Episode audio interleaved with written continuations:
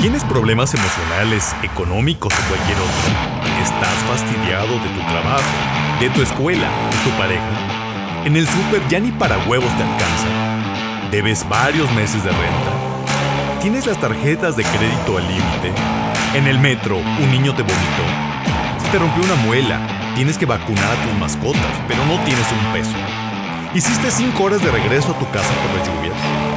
No te preocupes, aquí no te resolveremos nada de eso, pero sí haremos más fácil tu día distrayéndote con nuestras quejas, nostalgias y demás ocurrencias.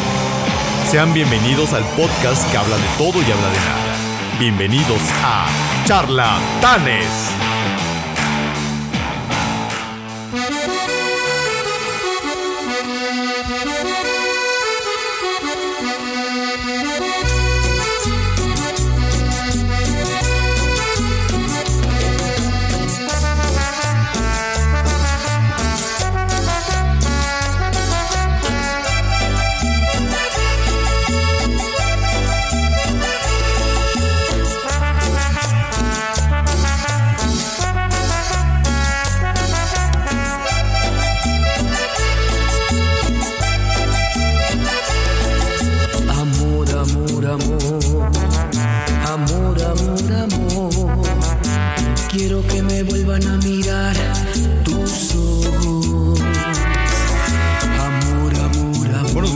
Tardes, buenas noches. Yo soy Carlos Mandayapa.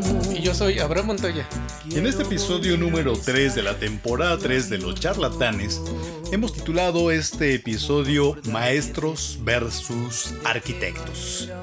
Y vamos a ver que en la cultura mexicana, la figura, sobre todo del albañil Abraham, es una figura que podría decir no solo muy eh, ¿cómo decirlo? Muy extensa en nuestro país, sino también podría mencionar hasta respetada, Así es.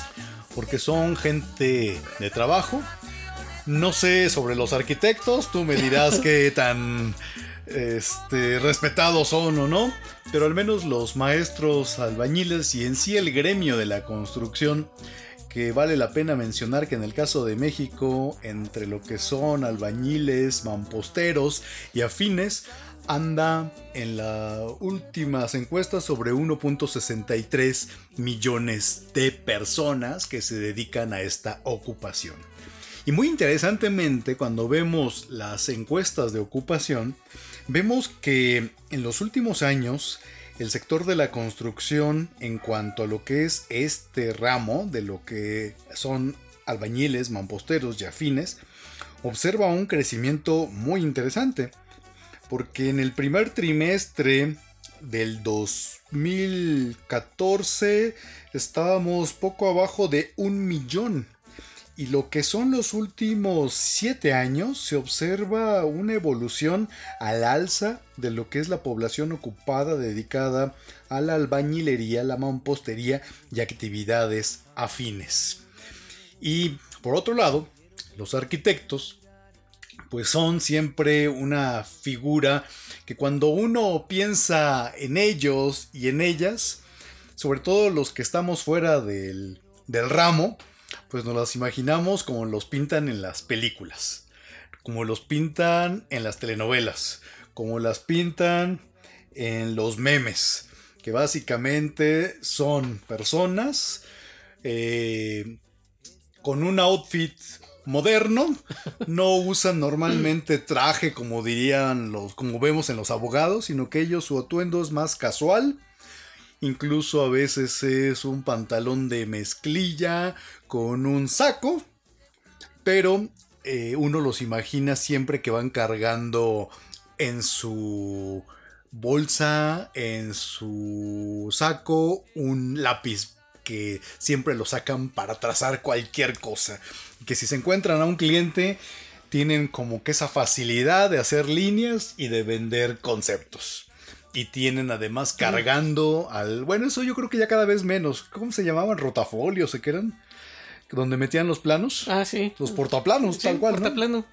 Y, y ahora pues, andan más bien con iPads, computadoras y eso.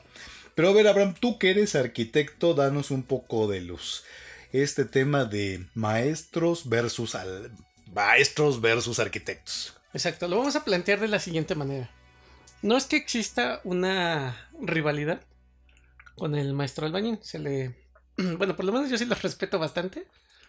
Porque se saben unas que dices, no manches, yo quiero tu conocimiento, ¿no? Pero sí hay unas situaciones en las que hemos de ser realistas.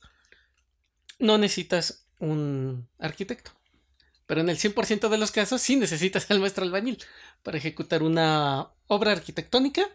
Sin el albañil no va a ser obra, ni mucho menos va a ser arquitectura. Entonces, eh, lo que decíamos ahorita, ¿no? El albañil es más fácil que encuentre trabajo que el arquitecto como tal. Por lo mismo. Ajá, porque tienen este un abanico de oportunidades mayor. Eh, tal vez no tan bien pagado como se debería, la verdad. Pero este. Pero también imagino que hay casos de maestros albañiles que les va mejor que algunos arquitectos que algunas arquitectas. Sí, por decirte, estaba pensando en. Ya ves que me preguntaste cuánto le pagamos al maestro que tenemos. Él gana 3.500, si no mal recuerdo. Y cuando se ha quedado más tiempo y esas cosas, le pagamos sus extras. Y además se le pagan doble. Pero es que, a ver, antes como de entrar a esos temas económicos, ¿cómo lo ve la gente fuera del gremio? El maestro lo ve que aprendió en la práctica, que aprendió en la obra. Sí. Y el arquitecto uno lo concibe que está forjado en la escuela. Fíjate que es algo que a mí no me gusta. Ahorita te voy a contar qué es lo que no me gusta. Cuando yo terminé la universidad, Ajá. eh, iba a las juntillas a las que me llevaban para que me fuera fogueando. O con los ingenieros. Este. Me decían ya arquitecto, ¿no? Y yo decía, no, pues aguanta, todavía no me titulo, ¿no? Estoy en proceso de. Pero a mí me incomodaba. ¿Por qué? No sé, como que te. No sé, no estaba acostumbrado, ¿no?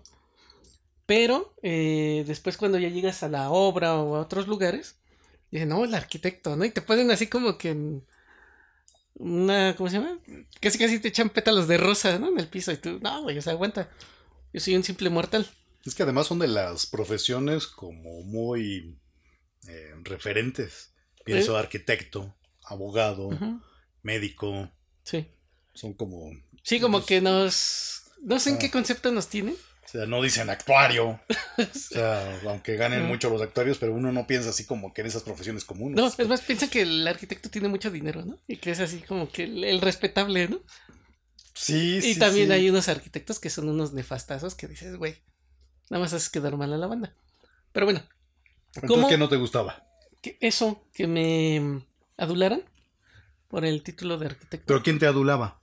La gente que estaban ahí, era así. ¿Pero en la obra? Sí, en la obra.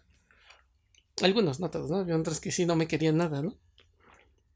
Pero, este, no, más bien cuando salgo de la carrera, que empiezo a, a colaborar con más gente, y luego teníamos que ir a ciertos lugares, o hacer levantamientos, visitar, este, no sé, nosotros le hacíamos proyectos a una, un supermercado, y nos teníamos que ver con el cuate de intendencia, o el de mm, mantenimiento. Y era así de, aquí está el arquitecto, casi casi no lo hagan esperar, ¿no? Y tú, güey, déjalo, está chambeando, ¿no? Ha de estar este por allá arreglándoselas, ¿no? ¿Pero que ellos mismos conciben como una relación de superioridad al arquitecto? Sí, eso es lo que no quería decirlo, pero sí como que piensan o te ponen en un plano superior y eso a mí no me gusta. Pero no también son sí. canijos, porque yo si fuera maestro diría, pues vamos a calar al... No, al pero la arquitecto". gente en general, ¿eh? ¿Sí? Sí, es así como, que, ay, es arquitecto. Güey, bájale dos rayitas, ¿no? Soy un simple mortal. O sea, cuando hacen ese trato, como Ah, o sea, tú dices en general, en general, no ah, del gremio de la construcción. no, no, en general. Ah, Ah, es que entendí la pregunta de cómo veían en general al arquitecto y al, al baño. Ok. Y tú, así es la referencia, ¿no? Del maestro y cómo se lo imaginen. Entonces yo decía, bueno, pues complementamos lo del arquitecto. Ok. Entonces, en general, sí, es como que te ponen en un plano de superioridad. Que yo no sé de dónde lo sacaron, pero yo no lo veo así. Pues es una profesión, una profesión más. Que obviamente sí tiene su grado de dificultad, eso sí lo debo de aceptar. Y la chinga que te llevas en la universidad, pues también es. Yo creo más bien que viene de la opinión popular porque ven al arquitecto y lo conciben y lo asocian a quien tiene el capital para edificar, que tiene el capital para pagar y que además tiene la capacidad de diseñar y que además viste padre y en esa como video de José José cuando está esta canción, ¿cómo dices que se llama esta canción? Este. Ay, en la madre ahorita te la venía Este, contando. 40 y 20, No, no, no. ¿no? ¿Y qué? Ah, ¿y qué? En efecto. Y donde básicamente... Ah, traía el Mercedes Sí, convertible, además, Para alguien que es tan ignorante en esos aspectos, o sea, abren sus planos y empieza, y así tipo José José, no, Sí. de aquí, aquí, acá y acá, y dices, no mames, es que, es que, pinches genios, ¿qué Ya lo haciendo?" conceptualizó, ¿no? Y sí, exactamente, dice los, los maestros o demás, ah, sí, sí, sí. Entonces uno se imagina que es como una profesión en la cual se genera mucho dinero. Y se genera mucho dinero por esa percepción de que dicen, construyen, hay mucha gente, tienen Sí. que pagar mucho, mucho material, se mueve mucho, la economía la- se mueve mucho por la industria de la construcción. Así es, sí, lo que es la construcción sí deja mucho dinero. El diseño, mm, no, no me puedo quejar, ¿no? Más bien, ¿sabes yo cómo concibo al arquitecto? O por lo menos los los que me junto, Ajá. que son más cultos y leen. Con los que me junto, porque no hay otros que sí te digo que no manches. Sí, porque viendo las estadísticas, más o menos son 7 años, 7.6 años de escolaridad lo que tienen las personas que están en la albañilería, la mampostería y afines. Y es básicamente la primaria. Sí, Y alguno fue unos días a la secundaria, el primer año. No le gustó, No ¿no? le gustó, dijo, no, lo mío es ganar dinero. exacto. Pero entonces, a ver, Abraham, son dos brazos de un cuerpo que se tienen que juntar. Así es. Que puedes estar manco, es lo que decía, ¿no? Ajá, En ciertos puntos, sí, exactamente. ¿no? Porque también yo pienso que el, mientras que el arquitecto está formado en la escuela, en la academia, pues el maestro está acostumbrado a resolver. Exacto. Mira, podríamos iniciar por ese punto, la formación. Ajá. Mira, el maestro albañil puede ver varias situaciones que lo pueden llevar a volverse albañil. Que eso es muy interesante. No sé en qué momento la sociedad albañilesca le reconoce, porque sí tienen que reconocerlo, Sí, como maestro. ah, sí. Mira, por decir, te voy a contar en el caso de los que me han contado a mí, ¿no? Yo me llevo bien con los maestros, los albañiles. Son como que, digamos que de toda la, la bolita, Ujú. de entre los herreros, los carpinteros. Hoy los carpinteros son bien complicados. Sí. Estos, este, los del aluminio, Los pintores, pintores, sí, o sea, como que a los que los consiento ajá, son a los albañiles. Una porque se llevan unas super chingas, estar cargando, moviendo y haciendo, no mames, o sea, todos son a los que, digamos que sí procuro más. Y me llevo mejor con ellos. Con todos me llevo bien, pero con los albañiles sí me llevo mucho mejor. Por decir, en el caso de, de Marcial, el, Tu maestro. el maestro Marcial, sí, no el profesor, sino el, el maestro albañil, que es el maestro que, con el que trabajamos más. Él llevo como unos 10 años de conocerlo. Y él me contó que por haceres del destino, él vive allá por Toluca, en uno de esos pueblitos que están en los alrededores. Es este, es ejidatario, además. Y este él, como no había trabajo, ahí en su pueblo ni había escuelas ni nada. Ya sabes, este, el PRI a todo lo que da en el Estado de México. Entonces no tuvo una oportunidad de, de desarrollo académico. Entonces lo único que le quedó fue meterse de albañil. Pero sus padres no eran. No. O sea, él. No, sus padres eran este Campesinos. campesinos. Ok. Pero ya ves que esas este, épocas de defender el peso como un perro. y- No, Bueno, ajá. ¿no? Bueno, y Eh, las López previas. Portillo. Ajá. Entonces se mete, pero a él le ofrecen una chamba donde él hacía la simbra para las construcciones. Él nada más hacía pura simbra. Y ya de ahí se quedó, le enseñaron a pegar tabique y demás. Entonces sería el caso número uno, ¿no? Pero entonces, ¿dónde aprenden? Él, obviamente los maestros albañiles aprenden en sitio, en la práctica. Ok, Ellos no tienen teoría, ellos van directo al, a lo práctico. ok. ¿Por qué? Porque cuando tú inicias, están los maestros albañiles hasta arriba, el medio cuchara, media cuchara, Y los peones. y los peones. El media cuchara es el chavito que ha sobresalido de los demás y tiene el potencial para hacer bien las cosas. Porque al final es un trabajo artesanal, Sí, ¿no? Es- debes de tener Sí, tus no, habilidades claro. manuales. Porque mm, a mí me puedes apegar tabique. sí, es O sea, ¿puedo pegarlo como el maestro? Sí. Pero el maestro va a ser 10 veces más que yo.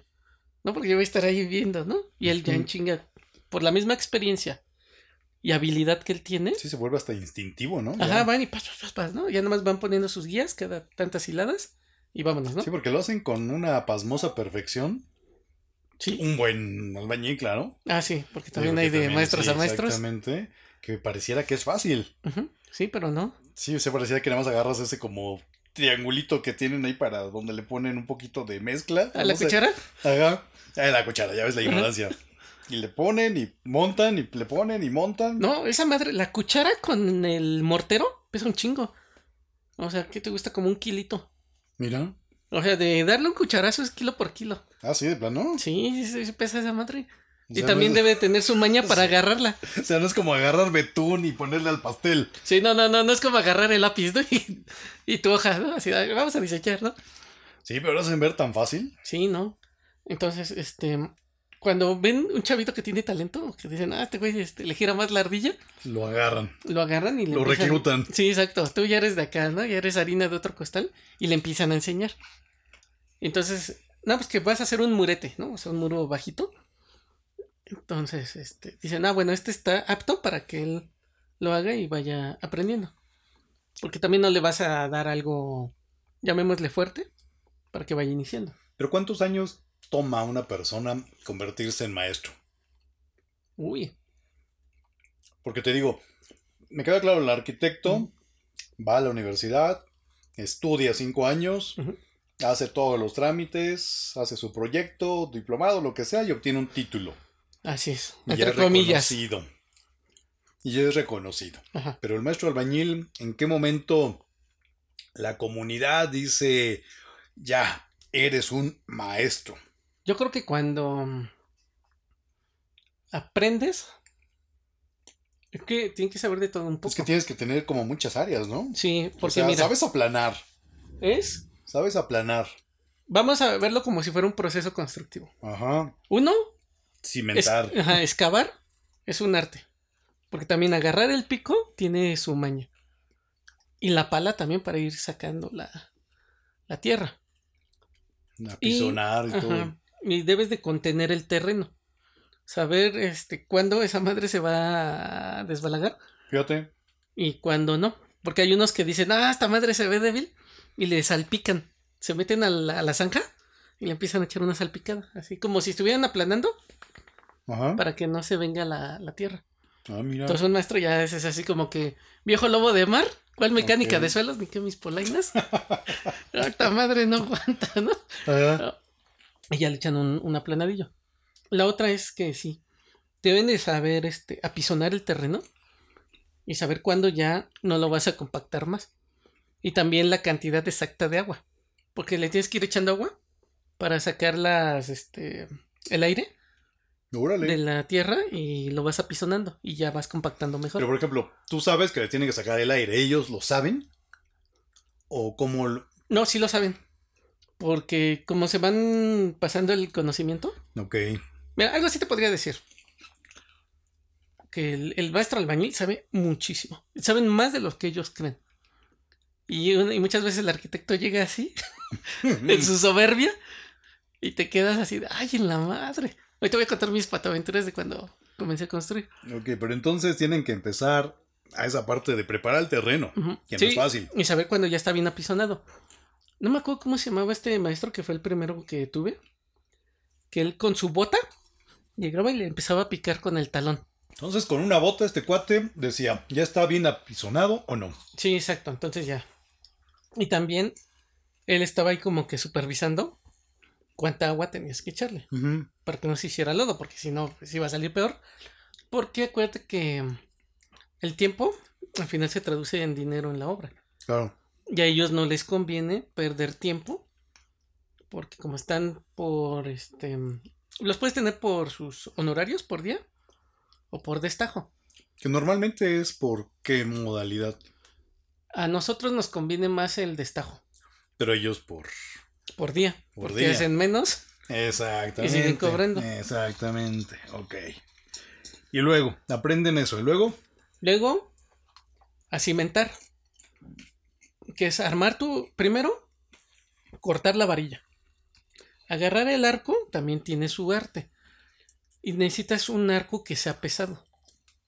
para que la propia gravedad te ayude. Ajá, y también tu impulso. Porque si compras uno de los ligeritos, nada, o sea, no.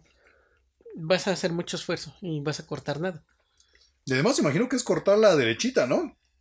Eh, sí, en ciertos momentos sí que, que se tiene que ir bien. O sea, alguien que sabe cortarla, la corta derechita. Cuando están empezando, pues quedan ahí todas mordidas, ¿no? Y además, no creo que sea fácil, ¿no? Cortar una varilla. No. No, y luego, cuando son de un espesor mayor, Uy, no. Todavía Tampoco se cortan a- con arco. algunas sí. La de. mm, ¿Qué es este? Hasta la de ¿Tres octavos? ¿Qué? 5 octavos. octavos? ¿Qué? Esa todavía. Las otras ya con disquito. Pero antes sí la tienes que cortar con tu arco. Ok, entonces cortas varilla. Varilla. Y luego la tienes que doblar. mm, que utilizan como esos Ajá. llaves que tienen ahí Ponen artesanales, ¿no? En la mesa ponen unos clavotes. Y fíjate, ellos ya tienen. Ellos saben geometría descriptiva, pero no saben que saben Ok. geometría descriptiva. Fíjate, interesante porque es como entonces, como este diálogo del Menón, en donde a través de la mayéutica, el supuesto Sócrates en voz de, bueno, Platón en voz de Sócrates, va conduciendo al esclavo a recordar, pero realmente lo que lo lleva es a comprender el conocimiento que él de manera empírica ya trae. Exacto. Entonces, ellos ponen los clavos de tal manera que van haciendo los dobleces. Y van haciendo un desarrollo geométrico de un cilindro. Van haciendo un tubo, técnicamente. Bueno, es que en geometría descriptiva, pues así lo. Tal vez es muy técnico. Ellos le van dando la forma que quieren a un cilindro. Y nada más pegando o este. eh, clavando los clavos a una madera con las medidas, porque ellos saben que el mismo curvatura del material no va a ser perfecta, sino que todavía la varilla cuando la vas doblando va haciendo un desarrollo y pierde centímetros. Y eso lo tienen integrado, no sé, se desfase. Si ellos ya le calculan así de, pues esto con, son cuatro dobleces, ah, pues ponle dos centímetros más. Órale. Entonces sí te digo que se la saben, por eso los respeto bastante. Entonces necesitan eso, saberla doblar y que quede a 90 grados. O sea, sí tiene un chaflancito, un boleo, pero queda a 90. Ok. Y aparte debe de quedar de las dimensiones correctas. Entonces, una vez que ya aprendes a, A doblar. a y- doblar, necesitas armarla. Ah, todos estos. Ajá. Que luego que llevas el amarrador. Esa madre Ah. yo nunca la he entendido bien. Esa nunca se me ha dado bien. Porque ponen la varilla, varilla con varilla, le ponen el alambre recocido Ajá. y con el amarrador Bueno, lo, le van dando torsión al alambre y lo dejan bien, bien pegadito. y esa madre, no la haces bien, se te cae, ¿no? Se recorre la chingadera. Y en un sismo. Sí, porque tú dejas las varillas a diferentes ajá, distancias y si las dejas a mayor distancia, no donde va. Sí, las fuerzas ahí no O sea, van sí, a. cuando se comprime o hay una torsión, como no tiene que confine el concreto, pues ahí es donde se desmadra. Ok. El primer punto, ¿no? Entonces, una vez que ya aprendiste eso, ahora necesitas aprender a hacer tu simbra. Si es, ya comúnmente se usa la, la cimentación, por lo menos aquí en la Ciudad de México, de concreto. No en provincia todavía es con mampostería con piedra. Ah, ok. Pero aquí pues, necesitas hacer el molde. Para que el concreto tome la forma que tú quieres, ¿no? De la cimentación. Es donde ponen estas cosas de madera. Ajá. Sí, toda la, la siembra. Ok. Y la tienes que colocar de tal manera que cuando hagas el vaciado del concreto no, se salga. abra. Sí, porque también se puede abrir. Entonces pues, se va a, a desprender. Esa es otra. La que le sigue es saber vaciar el concreto, porque no nada más es aventarlo a lo pendejo. Porque este mm, cuando tú dejas caer el concreto a cierta altura, lo único que vas a hacer es separar los materiales.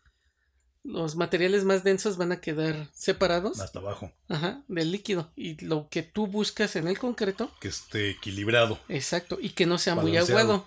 Porque si no, si tú le echas con agua de más al concreto, el cemento se, se va. Y tu resistencia de concreto es menor.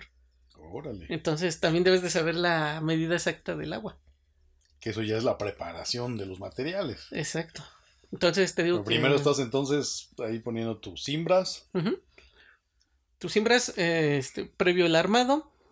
Este, mm, haces el vaciado. Ajá. Y aparte le tienes que sacar las burbujas al concreto. Con una varillita están ahí. Ah, por eso están haciendo eso. Sí, es para que no queden burbujas. Pero son burbujotas, ¿eh? No crees que son pinches burbujitas, ¿no? Son unas madres así. Luego hay güeyes que hacen su desimbrado y se ve así, unas bolotas. Ah, son las burbujas. Sí. O hay una cosa que se llama vibrador. Ah. Que también Ya, es, pero eh, esas son ya en construcciones ya muy más grandes. Ajá. como la Mac. Exacto. Entonces, una vez que ya quitas tu cementación, necesitas levantar el muro, que también es otro arte. Entonces ahí también ellos deben de aprender a, Que les quede derechito, ¿no? Ajá, estén- exacto. ¿Cómo le llaman? Que estén a, a plomo. a plomo. Exacto. Ah, luego hay aguas, ¿eh? A todos los escuchas porque los cabrones luego le ponen el pinche dedo y este amañan el, el plomo. Sí. Y ya solo te das cuenta después. Ay, caray, pues no, no está, no está derecho está esto. plomo. Y este, entonces, por lo menos hasta este punto ya viste cuántas cosas debe de saber alguien para decirse Porque un maestro Maestro. tiene que saber todos esos procesos. exacto. También el arquitecto, obviamente, ¿no? Pero Pero diferente. sí, de otra manera, en la, en la, en lo práctico, no, pero en la teoría, sí, ¿no? O por lo menos para supervisarlo, sí debes de tener ese conocimiento. Y tienes que estar ahí. Por decir, en esto de la compactación del terreno, si ya luego tú te metes y ahí con la botita, ¿no? Ya copias la técnica y ah, no, sí, ya. No se debe de marcar el talón Oh. a cierta distancia, porque es imposible no dejar una marca, ¿no? Y lo de la siembra, pues también ves, ¿no? Que esté armada toda, que no se vaya a abrir la, la cosa, que las maderas estén bien alineadas. Lo del concreto, pues también estar viendo ahí de, no chinguen, ya le echaron mucha agua. No, o sea. O sea, por decir, este, van de la mano, ¿no? Porque además ya preparan el- la mezcla como si fuera. mm, Hot cakes, ¿no? Sí, exactamente, ¿no? Abren con la pala como vuelan, ¿no? Como abren los costales. Ahí, exacto. Ah, Eso es un arte. También cargar costales es una chinga. también, ¿verdad? Ajá. Tienen su técnica. No, yo nunca levanté un costal. La neta. no lo aguanto. 50 kilos. El de yeso sí lo he cargado. Pero Son el... como 20, ¿no? Sí, sí, pesa menos. Pero el de cemento, no. Y luego lo echan a vuelo, ¿no? Así que cae, ¿no? No, hay güeyes que se echan hasta de a tres y ahí van. ¡fuas! Y yo digo, ay, güeyes están cabrones, ¿no? Pero bueno, tienen que aprender a eso, a hacer los muros, luego los castillos, que ya es un poco repetitivo en el sentido de que tienen que llevar su confinamiento de madera, su armado de acero, su armado bien este bien amarradito, el vaciado del concreto, que no se esté escurriendo, saber dónde meterle el periódico así de, ay, güey, ya está, Ah, ¿por qué, por por qué aquí. usan el periódico? porque aguanta. Es un papel que soporta mucho. O sea, para la humedad y el empuje, el periódico aguanta. Y el costal del cemento también. Ah, por eso lo meten. Sí. Ah, es que hay veces que. Ya ves que van cortando el tabique, le van dando unos madrazos para que quede como dentado. Sí. Eso es para que el concreto también agarre ahí y Oh. se adhiera mejor el Ah. castillo o la columna. Ah, mira. Entonces, este. Para que donde quedaron los hoyitos no se salga el, el agua con el cemento, le pones el, el papel. Ah, mira. Eso no lo enseñan en la universidad. En la materia de construcción. Sí. Pero Que de esa materia tiene que ser también un chingón. Tiene Sí. que haber construido mucho. Exacto. Ahí debería estar Bernardo. A mí me dio un profesor, no voy a decir su nombre, pero el cabrón me reprobó. Y todavía teníamos que hacer la maqueta de una. Primero, de tu terreno, de la zanja. Luego, no, ya veíamos cimentación. A la clase siguiente llegabas con tu maqueta, con la misma, pero ya con el armado de las varillas y el colado hecho.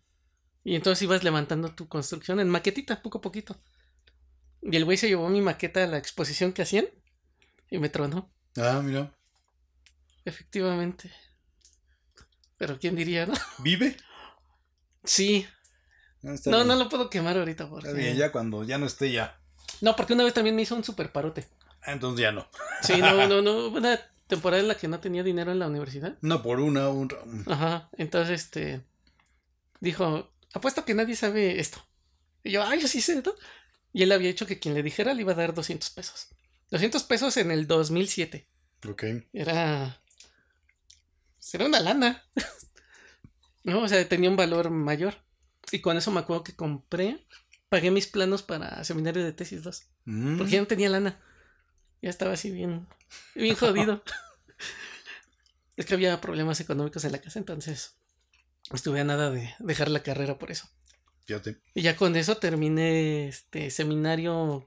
No me acuerdo si fue seminario 1 o proyectos. El último de proyectos, pero con lo que él me dio. Por eso no lo Está voy a bien, maldecir. No lo quemamos. Bueno, entonces, así como ellos van en la práctica aprendiendo eso, nosotros en procedimientos de construcción vamos viendo eso, pero en fotos, en planos, y aprendes a hacerlo, entre comillas, con las maquetas, porque te digo que, Ah, que hacen todos sus cortes, todos sus- con sus palitos. sus- exacto, estás haciendo ahí la simbra, luego haces tu vaciado del concreto, luego tienes que hacer el desimbrado. De nada, esta chingadera trae burbujas. ¿Por qué no lo picaste, güey, no? Así. Entonces o sea- así aprenden ustedes. Exacto. Pero nosotros aprendemos con una maqueta que si la cagas no hay problema. La vuelves a hacer. Pero ellos en la obra no se pueden equivocar. Sí, porque ahí ya se va. Es tiempo y dinero. Y que te Y corran. vidas. Y sí, también vidas. Entonces, por eso te digo que ellos se avientan más a la brava. Y luego hacer los colados de las losas. Ah, los famosos colados. Exacto, que también debes de aprender a hacer la simbra, ponerle los contraventeos, las patas de gallo, todos los elementos que llevan. Y aparte calzarla para que quede bien niveladita. Ujú. Si no va quedando. Sí, exacto, va a quedar como bolita ¿no? de mar. Entonces, todo esto no se aprende en dos años ni en tres. ¿Cuánto tiempo estiman? Yo le echaría para que tú consideres que un maestro albañil ya se le sabe de todas, todas. Yo le echaría unos ocho años. ¿Unos ocho años? En mucha obra. En mucha obra. O sea, pero son ocho años de que construiste, construiste, construiste. Pero además imagino que hay de obras a obras. Sí, porque hay obras que son más chiquitas, como casas habitación, que son más sencillas, Y otras que son edificios. Otras que son rascacielos. o las remodelaciones. Las remodelaciones son más difíciles que cualquier otra cosa. Ah, claro. y porque- costosas. Sí, claro. Porque tienes que actuar sobre lo mal hecho que ya estaba. Exacto, y luego que, ay, en la madre, o sea, tú quieres tirar un muro y ya te salió que estaba la columna o un castillo o una tubería, eh, X cantidad de cosas. Sí, exactamente. Entonces sí, se vuelve complicado, ¿eh? Ajá, entonces los maestros albañiles tienen que hacerse de todas esas habilidades para poderlo considerar un buen maestro. Te fíjate entonces, un maestro, ocho años. Sí, yo le calculo eso. Y normalmente empiezan a qué edad? Fíjate que todos los que yo he tenido que empiezan a- en la construcción, A los 13. no, bueno, nosotros siempre los contratamos mayores de edad. Ah, no, claro, pero que inicien ellos con. Yo creo que muchos dejan la secundaria, ¿eh? Creo que la secundaria es el punto. O sea, como 13, De partida. 14, 15 años. Sí, exacto. Nada más que acá, como los tenemos en la obra, como pues obviamente te quedan las inspecciones y los tienes que dar de alta en el seguro. Sí, todos tienen que ser mayores de edad. Pero entonces, ¿qué te gusta? ¿Que a los 24 ya son maestros albañiles? Más o menos. Empezando a los Ahora, 15, si lo 16. ves chavo, tampoco se la crees. Es como el arquitecto. El arquitecto más o menos a los 40 años Es cuando, Cuando- le empiezas a creer. Es cuando, sí, cuando ya lo ves y dices, ah, este sí es arquitecto, ¿no? Ajá. Mucha gente se va con eso.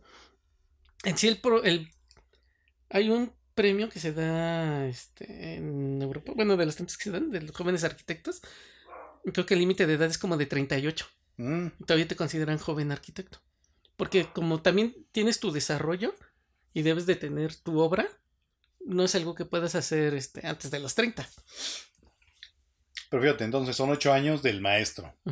El arquitecto, cinco años. Cinco en, En la la... UNAM, Ajá, en la FES. exacto. Pero en otras escuelas andan sobre qué, los cuatro años, ¿no? Pues no sé, yo he visto los planes de estudios de otras universidades y no, no, no me convencen. Una, porque casi no llevan matemáticas ni geometría descriptiva.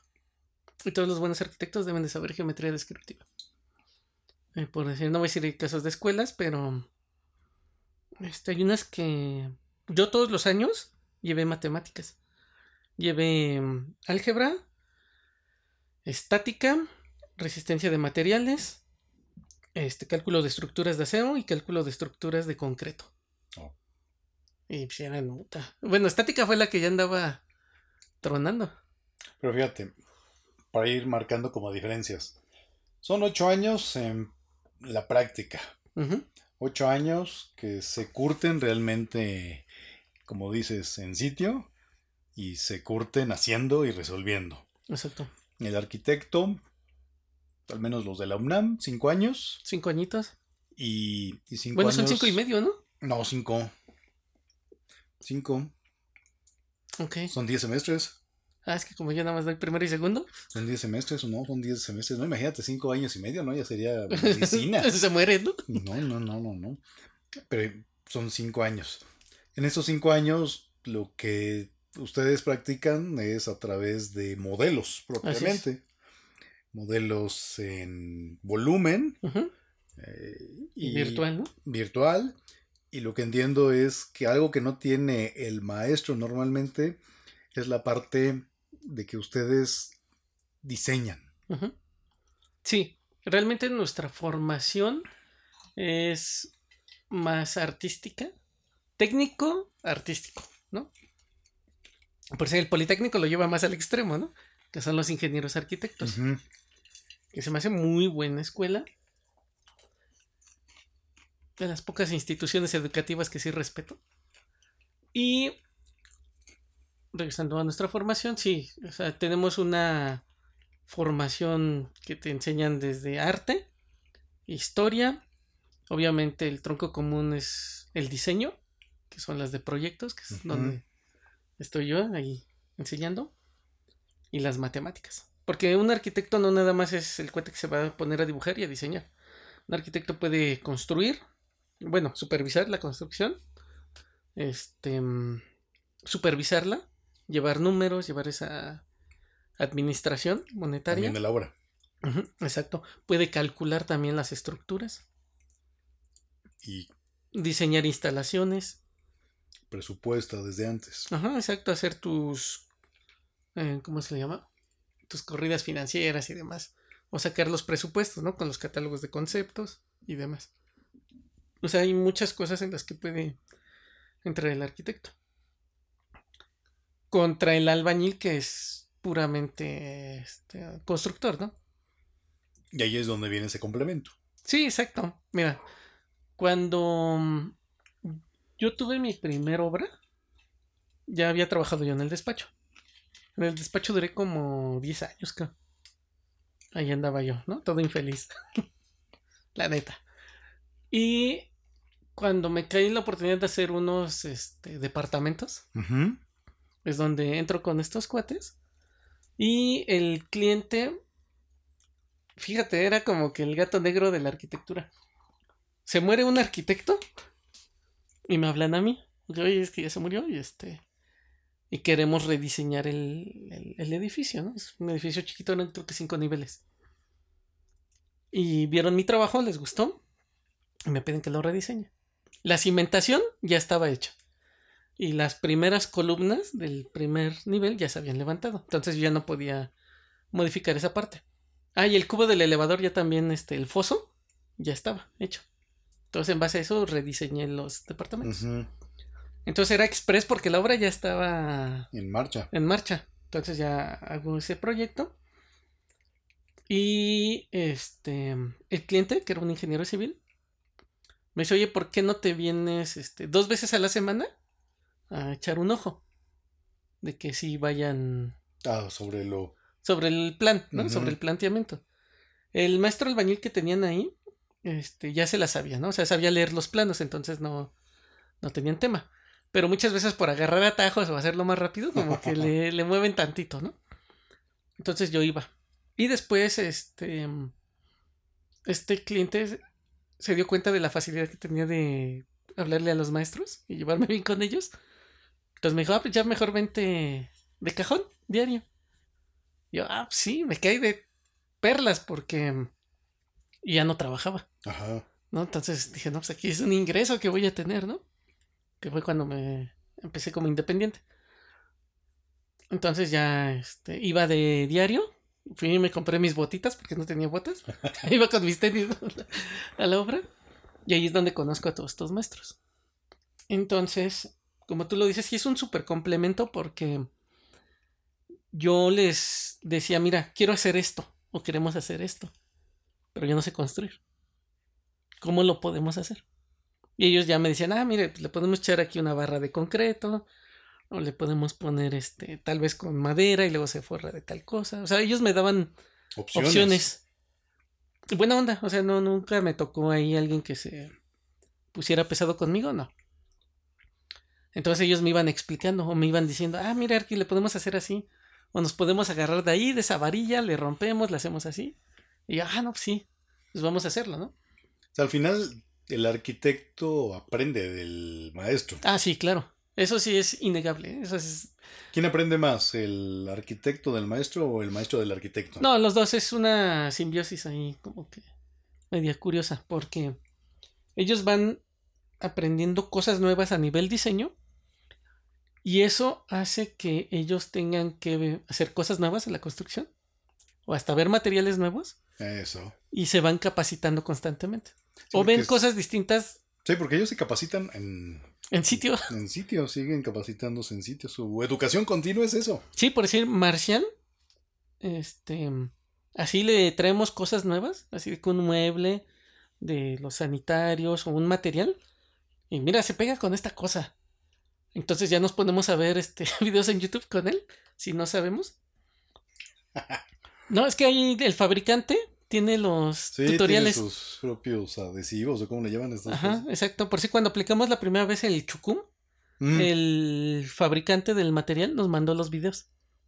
Y da, mira, es sencillo, ch- chécate estos. Y sí, es un maestro albañil que te explica cómo hacerlo. O sea, pero no es un ingeniero, no es un maestro albañil que te dice, ah, mira, le vas a poner tantas por porciones o en esta proporción. Y luego le pones este líquido primero, luego el pigmento, y luego el agua de chucum, y, y luego lo tienes que curar así, ya está.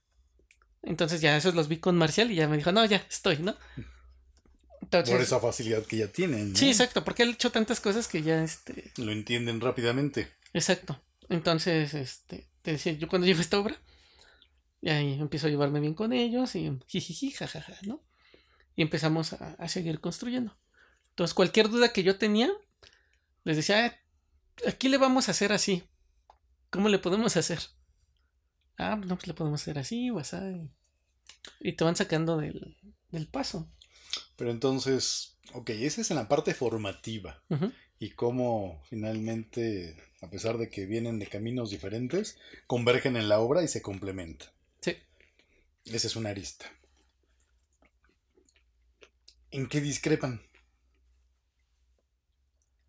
O sea, ya Mm, vimos que el tema del diseño, pues Sí. la formación la trae el, Sí. el arquitecto. La práctica de Sí. la obra la trae el maestro.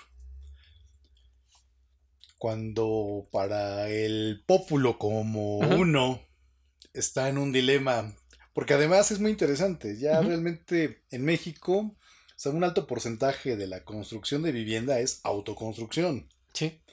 Y, y no me dejarás mentir que cuando viene un arreglo a la casa, Sí. no piensas en un arquitecto. No, eso es lo último que te viene en la... Y cuando piensas incluso en voy a hacer un cuartito más, pues ¿en quién piensas? Piensas también en, En el maestro, En ¿no? el maestro. Y lo dejas a un lado al arquitecto por una cuestión económica. Es que se tiene la idea de que contratar arquitectos es más caro. Pero en la práctica y corrigiendo errores es más barato contratar un arquitecto. Porque me te voy a contar una historia de terror. En un poblado al norte de la Ciudad de México, que empieza con Tepots, Ajá. nos contrataron porque una casa se estaba hundiendo. Entonces, ¿qué es lo que pasó? Nuestro personaje secreto, que empieza con L de Lupita, Ajá. por poner un nombre. O Lola, Lola, exacto. Lolita se le estaba hundiendo la hundiendo casa. la casa porque lo que ella hizo fue ampliarla. Entonces contrató a un maestro albañil y le dijo: Ah, mira, pues quiero hacer un cuarto arriba. Entonces quitan el patio de la parte posterior y pon, lo bardean, por decir, y levantan el siguiente nivel. Lo que no hizo el maestro albañil que contrataron en ese momento, que era un mal maestro albañil, no fue verificar la cimentación. Porque levantaron sobre el muro existente del jardín, que tenía un murete. Ok. Pero resulta ser que la cimentación que tenía ese murete era una cosita así chiquitita. Lo necesario para, Para un murete. para un murete. No para dos niveles. Losas. Ajá, entonces la casa estaba partiéndose así. Órale. Porque como esta no aguantaba, Se estaba. se estaba yendo. Ajá. Y aparte acá pasaba agua. Entonces, este, mm, lo que... Y eso fue por ahorrarse el dinero la, la señora. Porque un arquitecto lo primero que hubiera hecho, o un ingeniero civil, es la cimentación, ¿no? Para ver si va a aguantar esto. Cosa que el maestro no hizo. Podría decirte que hay maestros que sí lo hubieran hecho. Así de, nada, a ver, vamos a ver si va a aguantar esto, ¿no? Entonces, cuando nosotros fuimos, lo que hicimos fue hacer este un hoyo para ver la cimentación, porque no tienes otra manera de comprobarlo. Entonces hicimos tres calas, tres hoyos, y no, pues sí, o sea, es, de- es lo mismo en las tres partes, ¿no? Entonces, por lógica, es- está corrido igual, ¿no? Entonces, lo, lo que hicimos fue hacer un doble muro. Hicimos una cimentación del tamaño adecuado y levantamos un muro aquí. El muro existente, el viejito, lo dejamos por atrás. Entonces levantamos el muro hasta llegar a la losa, Oh. hicimos unos hoyos arriba y amarramos. Y anclamos la losa al nuevo muro y a la nueva trave. Entonces, por una de las habitaciones se hizo el, el- un, un hoyo en la losa.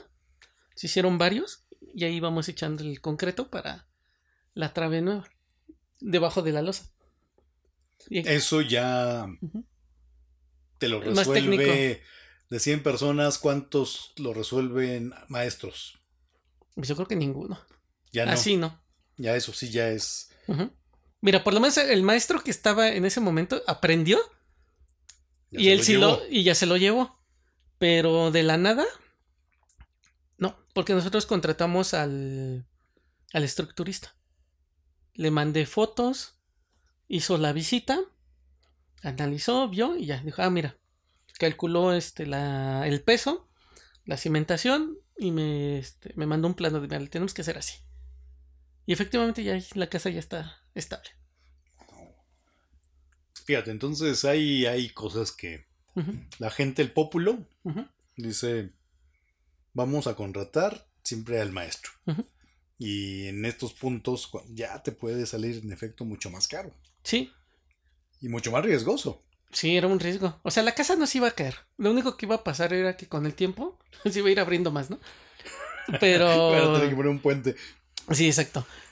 Sí, como esos puentes que se van abriendo, ¿no? Así era lo que le estaba pasando. Sí, porque ese es el, el- el gran punto. También recuerdo una casa de un amigo Ajá. que le pusieron su tina, pero, o sea, como que siempre les falla, entiendo, ¿cómo le llaman lo que van los baños? Las... ¿La loseta? Pero de servicios, ¿o cómo es?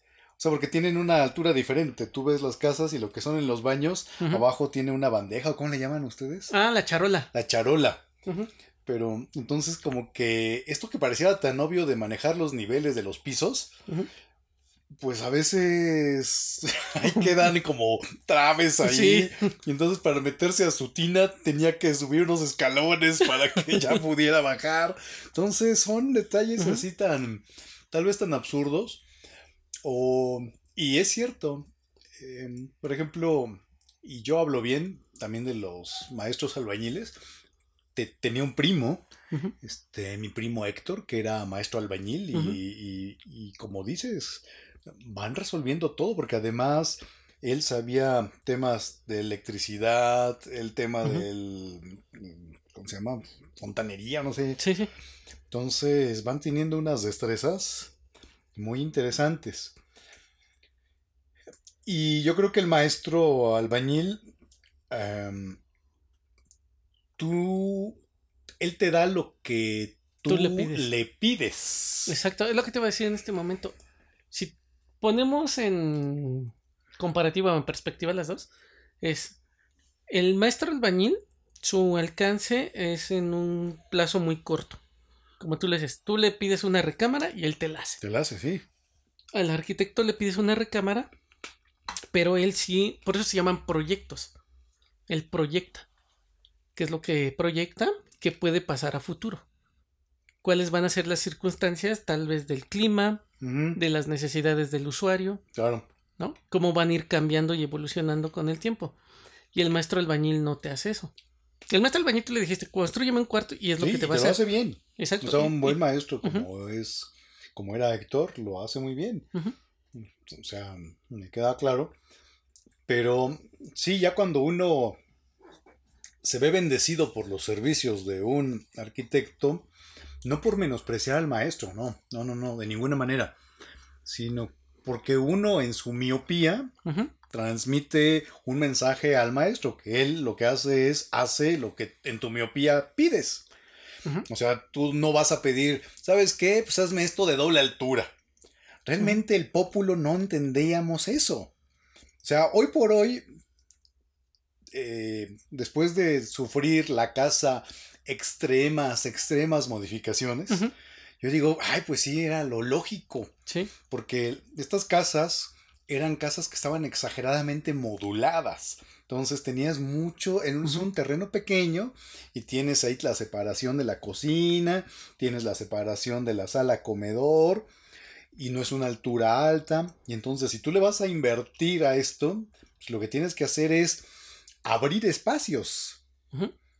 Y, y después dices, pues ahora para darle amplitud, pues, ¿qué haces? Juega con las alturas. Exacto.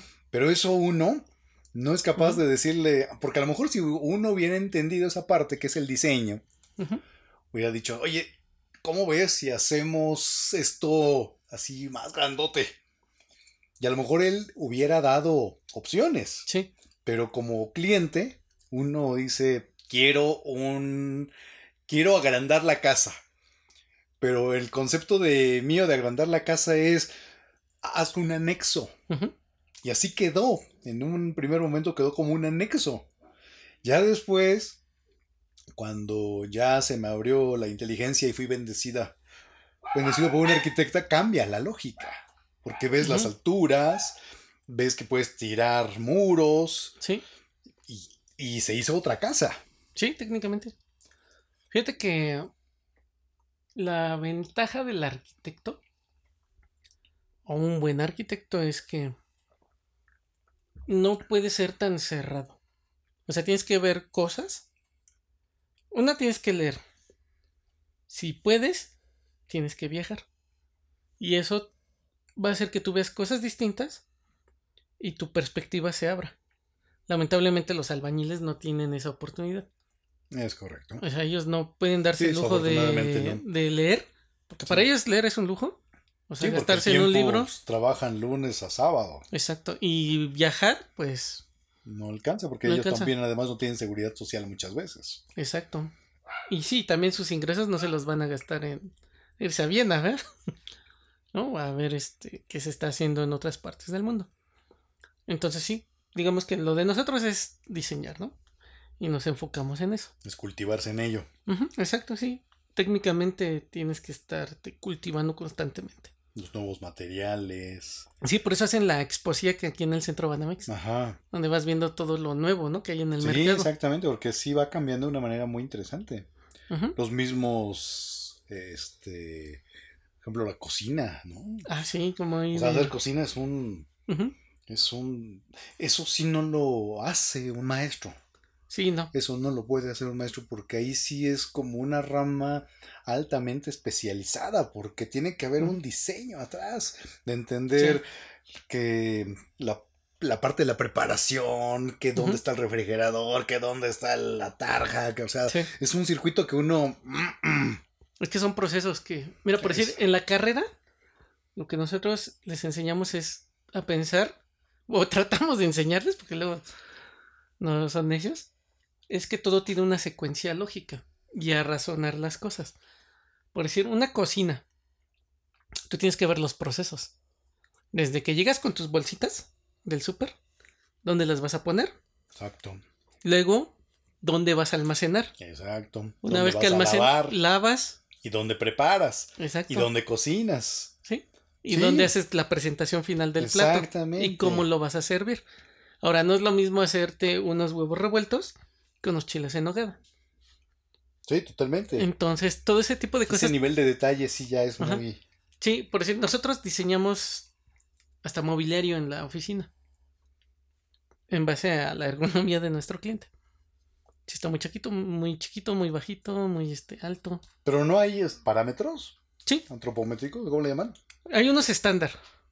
Pero, por decir, cuando estábamos diseñando unas oficinas en las lomas, decíamos, y se va a escuchar muy mamón, la gente de las lomas es más alta.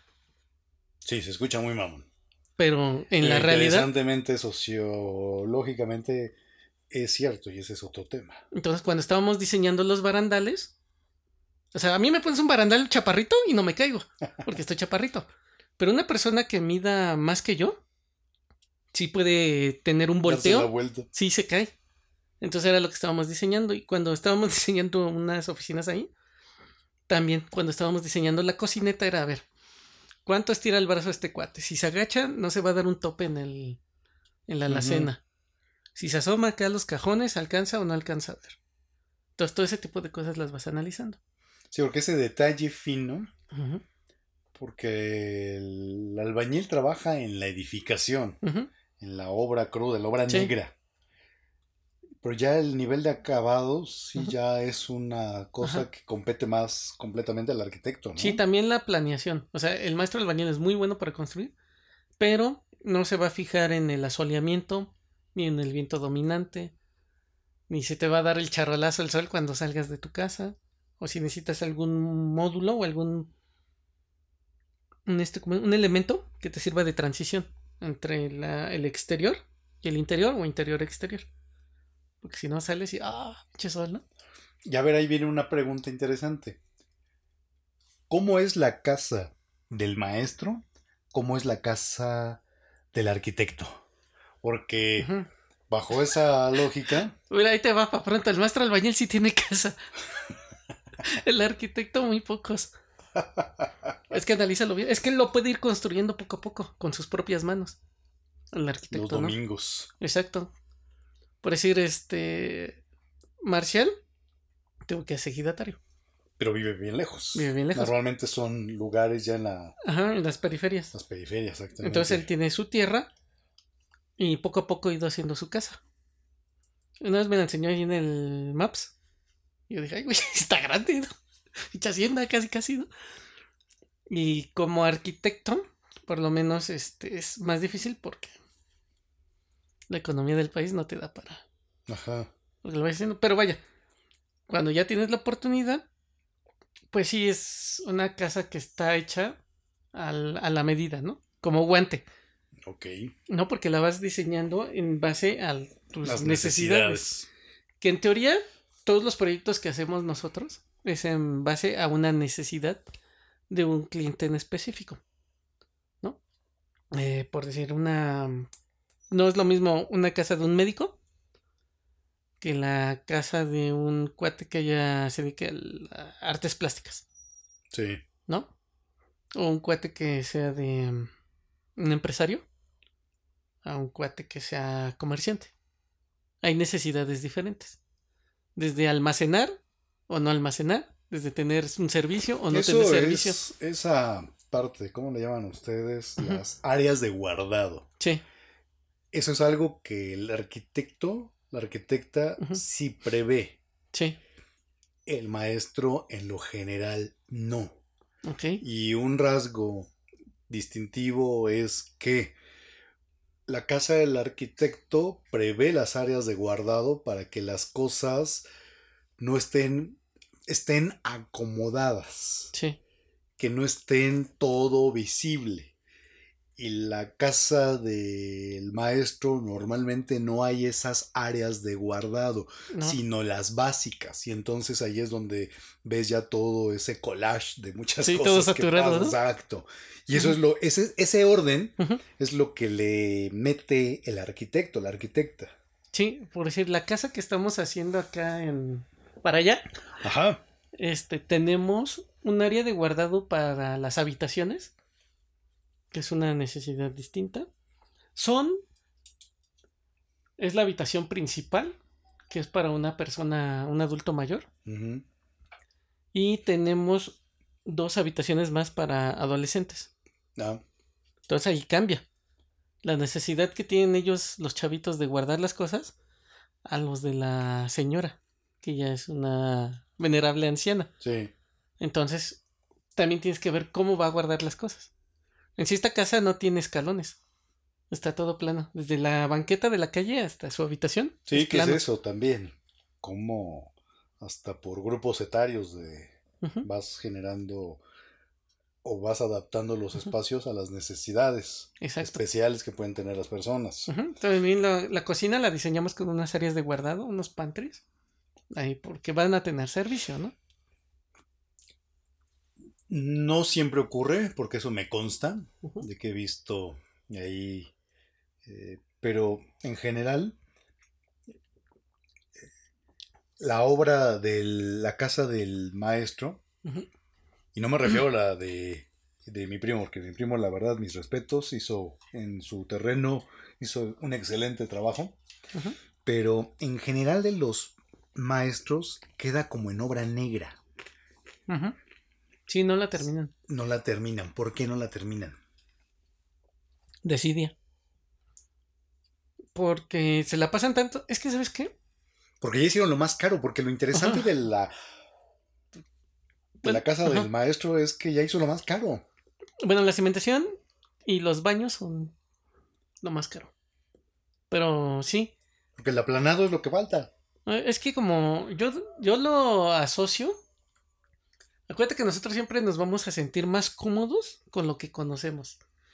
Y como ellos conocen la construcción y la obra, como que lo llevan de manera inconsciente a su hogar. A eso, a lo inconcluso. Yo creo que es una cuestión psicológica de no quedarse sin trabajo y estar construyendo constantemente. Es interesante porque también, o sea, son, es cierto, la parte cultural, la parte social. Hay una película mexicana que esa la tienes que ver, tú que eres tan culto del cine, que es mexicana, Manos a la Obra. ¿Ok? y donde te plantea la historia de un arquitecto fresa, ya de 40, 50 años, que está haciendo su casota para él. Y un día un maestro madre o un albañil madre se viene abajo y se mata. Y el hermano, porque además hacen, son familias que se dedican a la construcción. Entonces el hermano que sobrevive, pues dice, puta, pues ya me quedé, se me quedé sin hermano y mi hermano tenía familia, etcétera. Para no hacerla muy larga, de manera muy puntual, se echa al dueño y que nadie tenía familia ese güey. Y se mete a la casa que estaban ya construyendo. Ok. Una casa Sí, así la de agencia, lujo, ¿no? de lujo, de lujo, de lujo, de lujo, de lujo.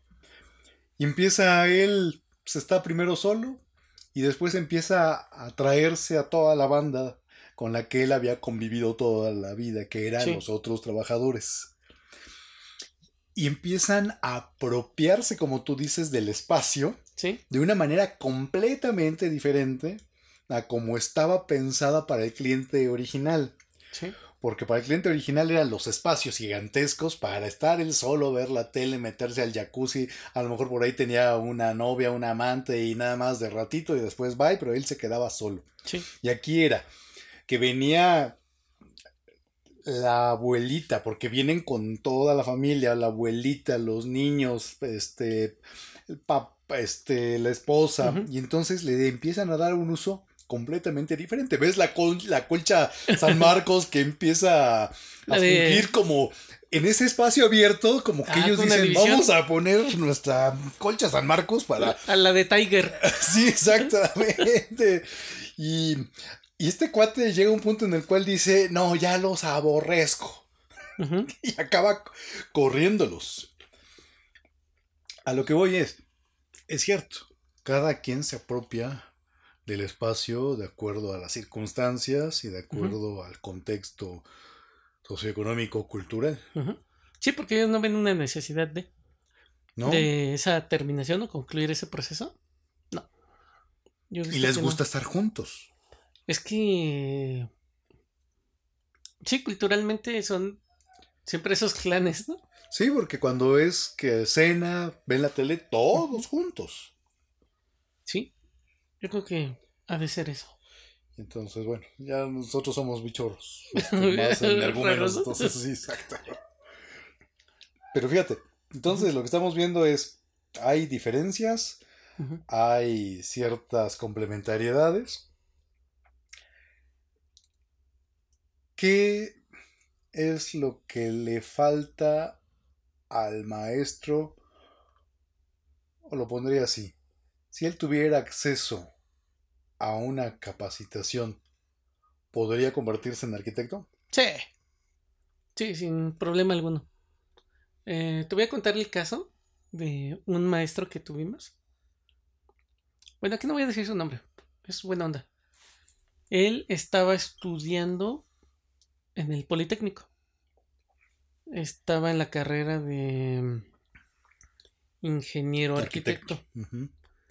Pero por condiciones de la vida ya no tuvo dinero para continuar. Entonces él este él no venía de familia fresa o que tuviera un antecedente académico, no. Él era como que de los primeros que Ajá, la primera generación que iba Sí. a la universidad exacto, pero no, lamentablemente no le alcanzó para para concluirla. Pero sí tiene una visión así muy, muy clara de lo que es la, la arquitectura. Y él sí ve más a futuro. ¿no? O sea, esta misma. Este antecedente de su educación, ya aplicado en la obra, si él proyecta, ¿no? Él dice, no, pues a futuro. O para evitar que esto pase, no en unos años, le hacemos así Ya porque tiene esa formación. porque tiene esa formación. Digamos que ahí fue a la inversa. Pero ellos que ya traen este conocimiento de la construcción, Empírico. yo creo que sería hasta más fácil para ellos estudiar la carrera de arquitectura. No sé qué tan pesado se les puede hacer, Trazar, dibujar. porque ellos son más toscos, más bruscos, ¿no? Ajá. No me los imagino haciendo una maqueta. Sí, sí te los puedes imaginar haciendo una casa. Sí, pero una maqueta, ¿no? Una maqueta. No, porque pues, yo hacía las maquetitas y ahí, ¿no? No, por eso nos hacen burla los ingenieros, ¿no? De que- Si una vez, este se llama Eduardo, es, él es del Poli, ingeniero civil. Estábamos en el despacho, y donde trabajábamos, y me pasa una información, ¿no? Él es ingeniero del Poli. Me dice, mira mi rey, porque se me dice, no, mi rey. Ahí está ya esta información, ya ponle las mariposas y las flores. Ok. Y, ah, no seas cabrón. Pero sí, ¿no? O sea, digamos que él resolvió lo, lo grueso, lo, lo, lo- Lo estructural. lo o- estructural, lo pesado, y ya nosotros nada más lo pusimos bonito, ¿no? O sea, tenía razón, ¿no? En cierta manera. Y son otra área de complementariedad. Sí, exacto. Entonces, este. Sí, yo creo que el, el albañil sí puede ser arquitecto. Rasgos del maestro. En- Porque cuando están comiendo, puta. Ah, no manches, ahora sí, viene lo bueno. El maestro Marcial hace una comida. Ah, Dios mío, qué rico le queda todo. Este, te voy a contar. Lo hacen en la lámina, creo ahí. los- Ah, sí, a eso voy, a eso voy. Cuando empiezo en esta obra, este, los, por cuestión de economía comen mucho pollo rostizado. Es que es rico también. Ajá. Entonces ahí cerca de la obra había una, bueno, pues en todos lados hay de pollo rostizado, ¿no? Entonces ya llegó a la obra, digo que yo no, yo no iba a diario en esos días, ¿no? Iba apenas. Llego con el cliente, ya nos metemos a la obra, estaban comiendo. Ya nos invitan un taco, ¿no? Este. Se va a escuchar mamón, pero yo no como pollo, no me gusta. Es este. Bueno, sí, pero no todo. O sea, es como que. Raro, ¿no? La pechuga sí. Sí, la pechuga sí, pero sí la hacen de cierta manera. Puta, me habías dicho la otra vez que te invité a comer pollo asado. Ah, no, ese sí me gusta. no, pero este, por decir en caldo de pollo, no, no me gusta. Este, a la plancha, tampoco. O sea, por decir el rostizado y el este a las brasas, así, Ajá. sí, no tengo tema. Pero cuando los hacen de otra manera, no. Más por el pellejito, la piel, Ajá. es la que me causa, este, Asco. sí, asco. Y es tan rica. Ah, pero cuando está frita o bien cocidita. Eh, Por si ese día de las brasas, ya ves que estaba, Ajá. este, como chicharroncito, sí. ¿no? Pero bueno, ya nos salimos del tema. Entonces ya llego yo, me ofrecen un taco. Y dije, bueno, pues no voy a ser grosero con ellos, ¿no? O sea, están compartiendo conmigo el, el alimento, ¿no? Entonces ya luego, Te quitas tus guantes de María Joaquina. o sea, mis guantes blancos, me los Blancos. quito, mi monóculo. Exacto. No, o sea, Sacudes ahí donde te vas a sentar. exacto, así le soplo, ¿no? Y que le caiga a la tierra la comida de los demás. ¿no? No, ya este, le echo así tantito pollo, nada más así como para pintarlo. Y tenían unos frijolitos. Dije, ah, los frijolitos, esos no hay falla, ¿no? ¡Paz! Órale, ¿no? Pinche taco de frijoles con tantito Pollito. pollo. Con pollito, unas, unas, este, ¿cómo les llaman? Sí, Unas hebritas de pollo, ¿no? Y me dicen, ¿quiere coca aquí? Ah. Ese no puede faltar. Sí, dije, ah, pues una coquita, esas. Es un Red Bull. Sí, con un pinche calorón que había. Dije, ah, pues échamelo, ¿no? Y me dicen, este, un vaso para el arqui. Y no, pues no hay, ya no hay, no hay. Porque tienen de los desechables, ¿no? Que- Sí, sí, exacto, sí. Y dije, ah, no, no No traigo mi- el mío de cristal. Exacto, ¿no? Mi termo, ¿no? Y ya me dicen, no, pues este, no, no hay. Ahorita le hacemos uno arqui. Entonces agarraron una de una botella de 600. Ujú. Yo dije, no chingues. Dije, ¿sabrá Dios dónde estuvo esa botella antes Sí, exacto. de estar aquí? Ya la cortan. Y no, pues lávala. Y mandan a un chalán a lavarla. Y yo, no, no, no. Tú que a mí no me gustan como que esos privilegios o esas figuras de, Ajá. de superioridad, no. Entonces, no, no, no, sí, déjalo. O sea, no, no te preocupes. No, Arqui, sí. Entonces ya me regresan mi, Tu medio vaso. mi, mi- mi media botella de... 333 mililitros ya. Exacto, y así todavía con las gotitas de agua. Y yo dije, bueno, ya ni pedo, ¿no? Entonces ya me sirven mi coca y me la estoy tomando, ¿no? Con mis frijolitos. Que le, y le pusieron como cebolla citronada No. y, y chilito picado. Ah, sí, Y yo sí, dije, no manches, se ve bien rico esto. Entonces, este. Y ya me estoy tomando mi coca. Fíjate, ¿eh? Dije, ¿de dónde sacaron agua para lavar esta botella? Dije, lo único que yo vi con agua fue un tambo allá entrando Claro. que está destapado al sol. Dije, no chingues que lo lavaron ahí. Entonces no sé cómo volteo y veo el charquito de agua de ahí junto al tambo. Dije, no manches. No, me enfermé del estómago, pero ¿A poco así? cañón. O sea, tal vez por mi psique. Ya ves que la mente es poderosa. Y, y tal vez me malvibré yo, que sí me enfermé, pero en cañón del estómago. Entonces, este, ya cuando empecé a convivir más con ellos, yo me iba a la comida corrida. ¿no? Este, ya luego me, me regresaba, ¿no? Que no lo hacía por por mamón, ¿no? Sino Ajá. porque también me daba pena con ellos, porque luego no me querían aceptar dinero para la, Ah, ya. la comida, ¿no? Y yo, bueno, es que si no me van a cobrar o no me, no me quieren aceptar mi lana, Sí, como sí. que no es cómodo, ¿no? Entonces, este... Un día hacemos nuestro primer colado. Bueno, por lo menos el mío, ¿no? Ya así a cargo. Entonces pedimos unas ollas de concreto. Y ya. Me dicen, este, el cuate de la eh, ¿Cómo se llama? La removedora, ¿cómo se De llama? la revolvedora, sí, del. La máquina se me olvidó su nombre. Me dice, ¿dónde vamos a poner la bomba aquí? Digo, yo no sabía. Entonces le digo, pues ahí, ¿no? Yo me imaginaba una pinche bombita así. ¿no? No, es una bombota. Está grandota, mide como. Me has dicho, a ver, voy a probar a este. A ver si sabe. Pregúntale a él. ¿no? Ajá, es- que- Entonces, de pura caca, le digo, pues ahí, ¿no? Ahí había un espacio grande. Como del tamaño de esta habitación. Ajá. Y me dice el cuate de la. del concreto. De la olla. Me dice, pues a ver si cabe aquí. Y yo, sea, chinga. Pues, ¿De qué tamaño es, no? Pues era mi primera obra. Y sí, efectivamente apenas si entró. O sea, tenía como dos metros de largo por uno de ancho. dice, No, sí se ve que usted es arquitecto, usted sí sabe. No, pues. ¿cómo, cómo lo midió, pinche Arqui? La primera. Y ya este, bombea. Y yo viendo, ¿no? Entonces me acordé de lo que me había enseñado de la escuela, ¿no? De que hay que hacer un, este, un escantillón para ir midiendo el espesor del concreto, ¿no? Y se vaya parejo, ya. Dije, esta sí me la sé, ¿no? Aprendan. Exacto. Y aparte el maestro albañil, pues estaba, el, el maestro de ellos estaba ahí conmigo, ¿no? Estábamos los dos viendo. Porque es a toda madre ver trabajar a los demás, ¿eh? Déjame te digo. y este... Y ya terminamos el colado. Y este... Me dice el maestro, ahorita vengo aquí, voy por la... Por la comida. Ah, pues ya y le puse una lana para que se trajera los bisteces y No. cebollitas. Ah, está bien. Entonces, este, ya hicieron el, el brasero Improvisado. improvisado con madera de la cimbra rota. Porque cuando vas desimbrando, con el mismo uso se va rompiendo. Y este. Y luego para que no se pegue le echas gasolina. Oh, Entonces ya viene ya, con madre la madera, amable. ¿no? Sí, exacto. Entonces ya agarraron, sacaron una tapa de tambo. Sabrá Dios de dónde salió. Le echaron una lavada, una buena tallada. Del mismo bote del agua que te. Sí, que me dieron. Yo creo que sí era ese.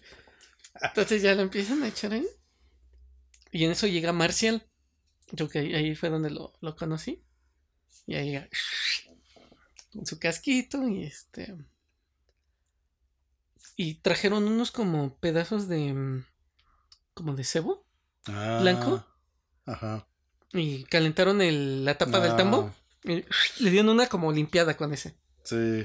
Ya lo desechan. Y luego sacaron Lo unos- curaron. Lo curaron, le echaron unos más chiquitos y se los aventaron. ¡Paz! Entonces ya empieza a hervir. Y sacaron las cebollitas. De las de cambray. Picaron cebolla. Y vámonos, los bisteces, ¿no? Y. No, o sea, sabían muy bien. Dije, Ya ya- está. Sí, ya, Ya, ya, ya se, hasta estoy salivando. y ya se- ya se me había quitado lo delicado para el alimento en ese momento. Y este. Y llega otra vez Marcial Ajá. con un tazoncito, bueno, con un- una de estas eh, como ollitas de... ¿Cómo se llama el que es azul y tiene puntitos blancos? Se me fue el... Sí, Peltre. el peltre, sí. Ajá, uno chiquito de peltre con la mitad de aceite Ajá. y unos chiles así enormes de los jalapeños o de los... Sí. Y los metió los dejó ahí un rato y luego los puso a calentar. Los saca, ya suavecitos. Los, este, los avienta los bisteces. No, no, no, no manches. O sea, los rellena con cebolla de la que ya Ah, había mira. puesto ahí a, marinar con el cebo. Sí. No, sabía riquísimo eso. Y ahí estaba yo, ¿no? Con, mi- con, con los con los maestros. Y No, ya, ya, ya me hiciste salivar, te digo, ya. no, también hace unos frijoles con huevo. O sea, hace como que el huevo revuelto. Y acá tiene sus frijolitos. Tengo que los eh, acitrona la cebolla, la pica bien. Y le echaba otra madre, ya no me acuerdo qué más era. Y ya después, ¡pras! todo junto. Uy. Y ya, y los tacos, no, sabía riquísimo. O sea, Marcel sabe cocinar muy rico. Entonces, cosa que el arquitecto no hace. Ajá. ¿no? Ya en los demás colados, este, ya teníamos un anafre ya más decente. Entonces, cuando ellos ya terminaban el colado y se estaban, este, lavando, este, haciendo lo- el último proceso, ya yo, este, me ponía ahí a hacer los bisteces, ¿no? Ya luego llegaba Marcial y me ayudaba, ¿no? Porque decía, bueno, ya que voy yo ahí, ¿no? O sea, este, mismo que supervise cómo seca esa madre, ¿no? ¿Y con qué se lo pasan? Ah, bueno, en ese momento yo no les compraba cervezas, pero siempre les compraba refrescos. Las veces que estuvo el dueño, él decía, no, pues sí, pues, mandaba a alguien por el cartón. Pero yo, yo, yo, cerveza no, no les daba. Que dije, no, se me pone un güey aquí. Que no toman agua, ¿no? No, jamás. Es, Es, que coca. necesitan un contenido calórico muy alto por toda la actividad, ¿no? Sí, siempre toman su coquita o Pepsi. Es lo que más les gusta. Luego ya cuando salió la Red Cola, que era más barata. Ah, la Big Cola, ¿no? No, Red o Vic. Vic. Bueno, son las dos, ¿no? Pero. Ah, fue la Vic. Que era hasta una botellota, litros, ¿no? ¿no? Sí, un misil primera. ahí. Ajá. Ya mandaban por la, la Vic. Entonces sí era muy curioso cada que hacíamos algo así. O también el Día de la Cruz, pues también. Ah, ese es famoso. Sí, Es su ahí día. Sí, ahí mandábamos por Carnitas. carnitas. Ah. Bueno, cuando está- estábamos ahí por Palo Alto, se llama. acá. Ajá, sí, ahí en Huixquilucan. Ajá. Allí hay un mercado. Palo solo. Palo Solo. Ajá. Hay un mercado cerca. No en Palo Palo Solo, sino más para acá. Ajá. Y este, ahí iba yo y compraba carnitas y. O sea, todo lo que iba viendo en el mercado que dijera, ah, pues, ¿esto les gusta a ellos? Lo compraba. O sea, las carnitas, las quesadillas, esas que son como de sesos. Ay, esas son riquísimas. Ajá. Y Con su este- salsa roja. Ah. Sí, exacto. Y te venden el guacamole ahí. Sí, sí, el sí. queso, el chicharrón, El todo chicharrón, eso. Entonces yo llegaba y órale, comer mis niños, ¿no? Una vez se me olvidó que ¿El era Día de la Cruz y estábamos ya terminando una obra, ya tenía pocos trabajadores. Y claro que no se va a hacer nada. Yo, chino, ¿por qué? No, es Día de la Cruz. Yo, no mames, se me olvidó. Pero vangas al McDonald's. Ajá, ahorita, ahorita vamos todos, ¿no? No, este, estábamos ahí cerca de la Portales y ya ves que hay un mercado ahí. Bueno, hay dos mercados, uno que es como de herramientas Ok. y un mercado de. de mercado, mercado. Entonces ya me lancé. Sí, un tianguis. Y ya hay, este, hay varias de comida. y Ya empecé a comprar de todo y vámonos, de regreso a la obra. ¿no? Y ya les armé la, la comida improvisada, pero se me fue. Es que ahí ya daba clases yo. Ah, ya. Entonces estaba entre que las clases, la obra, La obra, la los supervisión, el diseño. Sí. ¿Y cómo viste? ¿En qué sentido? ¿Cómo es? Porque tienes, tú sabes que es una persona que va con una ropa muy característica, el maestro. Ah, ¿cómo viste? Yo dije, chingados.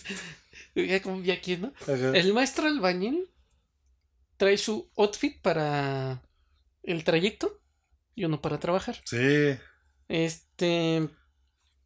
Por porque son muy limpios. Sí, los chavitos visten como cualquier otro jovencito, ¿no? Y llegan así bien peinados, bien este, hasta perfumados, ¿no? Y ya en la obra, en su mochila, sacan la ropa vieja. Por lo regular son pantalones de mezclilla con hoyos en todos lados.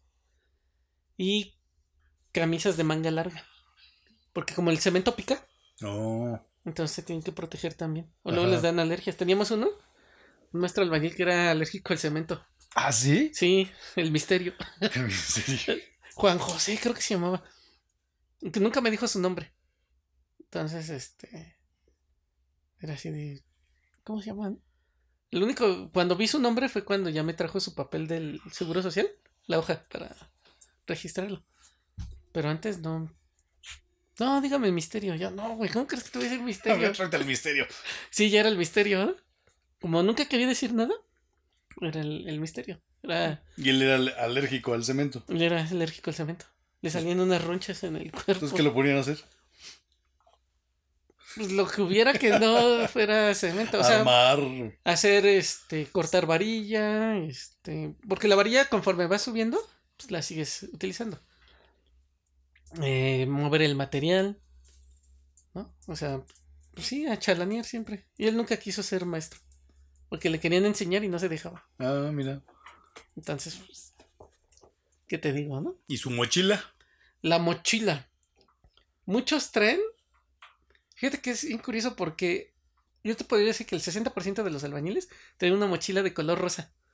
Como que las agarran de sus hijas, De las que ya no usan. de las que ya no usan en la escuela, y dicen, ah, esta está chingona.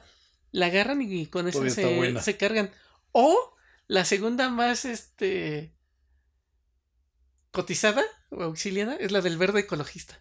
de las que dan. Sí, fíjate bien, y todos, muchos maestros traen la del verde. O una de Barbie o una de princesas. Mira. Fíjate, fíjate. Y no estoy exagerando. El tema de la herramienta, ¿la traen ellos? Depende de. Si es una obra pequeña, sí. Pero por si en estas que hemos hecho nosotros, hacemos una bodega. Y como tenemos quien cuide, ahí ya ellos dejan su, su herramienta. ¿Pero es de ellos o es de la... Mira, la herramienta básica es de ellos. O sea, su cuchara? Sí, sus martillos, su grifa para doblar, los amarradores. Pero por decir las sierras, los esmeriles. ¿Qué más tenemos? Que esos también deben contar historias. Porque deben tener años con ellos. Incluso deben ser heredadas algunas. Sí, usan mucho una marca. Si tú ves un maestro que trae una cuchara que se llama de la marca Bellota, ese es un buen maestro. ¿Que es de la vieja escuela? Es de la vieja escuela y además es herramienta cara. Y dura mucho tiempo. Entonces, eso ya te da como que una señal. ¿Que es española? Sí. Y además ya están bien gastadas, ¿eh? O sea, no es como que bellota nueva, no. Es... Ok, ves la herramienta y dices. Porque un buen maestro también cuida su herramienta. Y tú te das cuenta cuando es un desgaste natural de las cosas, de la herramienta por el uso, o cuando le vale madres y la avienta. Ajá. Entonces ahí también te, te, puedes dar cuenta de eso. De todos esos detalles, fíjate. Uh -huh. Sí, hay maestros que me dicen, ah, no, pues esta tiene tanto tiempo conmigo. O luego, este, viene soldada la herramienta. Ah, de que ya está remendada. Ajá, de que ya se les rompió y que dijeron, no, pues que esta es la chida. Ya tiene la medida exacta. Entonces van y las, este, las reparan. Entonces, es otra cosa, ¿no? También saben de herramienta. El herramienta, su vestimenta. ¿Y el arqui? Híjoles. El arqui llega con su pantaloncito de mezclilla, sus botitas color miel, marca. o cafecitas, marca este Caterpillar. Ajá. ¿Sí, ¿Sí usan Caterpillar? Sí. ¿Sí? Sí, las primeras que yo tuve fueron unas cat. Y ahí andaba con mis cat, ¿no? Brincando los charcos de ay, que se ensucia, ¿no? Yo muchos años usé esa marca. Es buena, pero es muy cara. Ajá. Pero sí vale la pena. Entonces llegas con las cat, tu, tu pantaloncito de mezclilla, tu camisa y tu chalequito. ¿No? Y tu casquito. Pero, y por lo regular siempre andas limpio, ¿no? A menos de que estés cerca de. O sea, es inevitable ensuciarse, ¿no? Porque tampoco les vas a decir a los trabajadores, ay, no me salpiquen. no, porque luego vas caminando y ellos están así trabajando, no te ven y están por si ir aplanando, pues a huevo salpicas. ¿No? Y ya pasas y ¡pras! ¡Ah, órale! ¿No? O luego cuando se hace el vaciado del concreto, ah, bueno. es inevitable que salpique, ¿no? Uh -huh. Los colados, pues peor, ¿no? O sea, sí, sí, es así todo salpicado de los pantalones. Pero no te ensucias de aquí para acá, ¿no? De aquí para acá arriba ya no. Entonces es un outfit casual. Sí, es más casual. O sea, puedes este, quitarte el chaleco y ya te pones unos tenis y ya te transformas. ¿Y de herramientas? Mira. Por si en esta. Es que depende de la obra también. La última que hicimos de los alemanes de Alemania. Yo nada más llevaba mi lap. porque teníamos que consultar este planos. Ajá. Muchos ya los teníamos impresos ahí. Pero este nada más entraba con mi metro. Sí, con mi flexómetro y, un, y uno láser. Para tomar alturas. Ok. Y de ahí en fuera, nada. Pero en esa, que era de corporativo y eran oficinas y ya todo está hecho. Y acá en las otras que hemos hecho, luego me llevo esmeril, un, un lacercillo ahí para este, uh -huh. sacar las, las medidas, tu casco de rigor y flexómetro. No, no, no varía mucho. Es lo básico. Sí. A menos de que lleve la compresora. O sea, hay herramienta que luego no dejas en la Ajá. en la obra, ¿no? Y de la mochila, pues es eso. Es un maletín. Es un maletín que es multifacético, ¿no? Porque ya ves que se transforma o en maletita Ajá. o mochila. Mochila. Tiene para las dos. Entonces es lo que. Y plumas. Hace un chingo usan? de. Ahí traigo un chingo de plumas y de libretas. Papel. Sí, depende de qué quiero dibujar. Traigo cuatro libretas ahí. Si es un diseño final, uso una libreta. Si es técnico para la oficina, para un detalle, uso otra libreta. Para llevar este cuentas, traigo otra, ¿Otra? libreta. Y para artistear, traigo otra. ¿Y qué come? El arquitecto. Híjole, somos bien delicados en ese sentido. mm, por lo regular siempre te vas a la comida corrida. Salvo que se ponga un mercado cerca. Por decir, en una que hicimos allá por Revolución, no me acuerdo qué días por San Ángel se ponía un mercado. Ajá. No se pone un mercado. Entonces nos íbamos a las quesadillas y a las gorditas. Y en tres semanas nos íbamos a la, a la comida corrida. Mm, O sea, no es este. Ah, y como. Ya ves que hay una parte donde Revolución e Insurgentes se, se pegan mucho. Sí. Le dabas la vuelta hacia Insurgentes. Había de dos. Había un Hooters. Ah, en las calles, sí, Insurgente Sur. Ajá. Y un poquito más al norte, o sea, unas cuadras más, vendían unos tacos de guisado. Ahora que si te querías ver más fresa, ahí sobre Insurgentes, había unos tacos en la calle de cortes. ¿No? Así de chistorra, chorizo argentino, este. De. ¿Cómo se llama esta? La, que es como el bistec grueso, se me olvidó. Arrachera, Ajá. de bistec, de costilla, o sea, de, de gran variedad. Pero ¿quién come más rico? El. Ay, el albañil. Ajá. Sí, todos, todos esos sabores que ellos tienen eh, son muy buenos. Tú que a mí me gusta mucho cómo cocina Como Marcial. cocinan y con el hambre tan padre que se lo devoran. Sí, no, pues es que ellos sí Y además juegan fútbol, ¿no? son pamboleros. Porque antes de regresar a las actividades, se echan un partidito, ¿no? Sí, fíjate que en las obras grandes, donde sí hay espacio, se ponen a jugar fútbol. En todas las que hemos estado nosotros, como son remodelaciones o terrenos chiquitos, no hay oportunidad de. Y compran el periódico, ¿no? Algunos, ¿eh? Maestro, ¿no? No, bueno, Marcial yo nunca lo he visto con el periódico, pero sí escucha radio. Mm. Ah, bueno, la música. La música, ese es un tema. Este. Tú has visto que soy medio tiquis para la música. Ajá. Entonces, cuando empecé a ir a la obra, ponían este. Como esta que pusimos al comienzo de Los Ángeles Azules. Había una de un trenecito. una canción que. ¡Ay, cómo odiaba esa canción! Pero es que también depende de. La generación. de- no. Un maestro albañil escucha música muy distinta a la que te pone el cuate de la pintura. Mm. ¿No? ¿Qué, qué escucha más bolero o qué? No, el de la pintura es más fresa. Ese sí te pone pop. Y el maestro albañil te pone desde chente, unas cumbias, algo más salserón, más este, más alegre. Ok. Este, los herreros, es que pinches herreros son como más metaleros. Les gusta el rock. Le hacen honor a, su profesión. A su profesión, sí. Y te digo que los. El que pone así como más bolero, el que sí te escucha Luis Miguel es el carpintero. Carpintero. Eh, ¿No? O sea, como que es el trabajo eh, fino. Sí, sí, sí, sí, sí, es el. Eso sí ponen a Luis Miguel. Porque luego cuando estaba el carpintero lo escuchaba que ponía el sol y yo, ah, es chingón, ¿no? Súbele, ¿no? Que por cierto, por ahí andan difamando al sol, ¿eh? ¿Por qué? Dicen que no es el sol. Ah, es lo que sí, sí, sí, escuché que está muy cambiado. Sí, no, pero también no se va a ver es claro. igual siempre, ¿no? Pero yo digo que es la envidia lo que genera que estén atacando al, al sol de México. Entonces la música es así dependiendo de la área. Sí, exacto, sí, el, el herrero es más metalero. Y el maestro es respetado por el gremio, ¿no? Por la obra. Sí, porque como está arriba del... ¿Cómo se llama? De la pirámide. Y es el que despacha a los demás, ¿no? Por decir, en la obra nosotros le pagamos al maestro. Y él se encarga de pagar. Y el maestro reparte a los chalanes, a los media cuchara o a otros maestros que lo auxilien. Y él define su salario.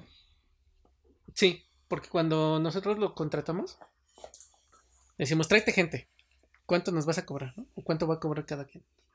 Entonces decían, no, pues un chalán anda como entre 1500, 1800 la semana. Un medio cuchara como 2500. Y el maestro albañil 3500. O sea, el maestro albañil puede ganar más que un profesionista. Sí. Son 14 mil pesos. Por si en la primera obra en la que yo estuve, el maestro albañil se llevaba un porcentaje. El- la manera en la que él ganaba dinero era este por una comisión. Sobre todo lo que generaban todos, él se llevaba un porcentaje. Oh, ya. Entonces sí había semanas en las que se llevaba hasta 15 mil, 14 mil pesos. Sí, porque unos se vuelven como especie de contratistas, ¿no? Sí, en este caso era este. Ay, se me olvidó su nombre. Pero sí, él los organizaba y decía, no sé, Marcial hizo tantos metros cuadrados de muros. Aunque a Marcial le toca tanto dinero. Pero de ese le tocaba un porcentaje. Entonces así iba haciendo su ronchita y sí se llevaba una buena lana. Que son esos casos, ¿no? Donde se hacen como contratistas ellos. Sí. Y dirigen a toda la tropa. Sí, tú nada más, por decir en este, se me olvidó su nombre. Yo hablaba con él, le decía esto, esto, esto y esto, para tal día lo necesitamos, cabrón. Y él ya se organizaba y lo veía. Digamos que si yo veía a un trabajador este, haciendo algo mal, yo no le decía a él, le decía al maestro. Ujú. Le decía, oye, aquí esto está mal, ¿no? Yo decía, ven, güey. Y ya íbamos los dos, le decía, mira, esto está mal, así, así, la chingada, tenía que ser así, ya está. Y ellos ya lo corrigen, ¿no? Y ya, este. Pues sí, se van organizando. Pero sí, sí, lo van respetando. Pues es que se vuelve una figura. Y se vuelve como un padre, ¿no? Para algunos yo creo que sí. Porque como les va enseñando la... mm, el arte de... Y luego se pasan de padres, porque entiendo que varios de ellos tienen. han construido muchas capillitas. Fíjate que... Ya había un maestro al que yo siempre lo estaba chingue y chingue.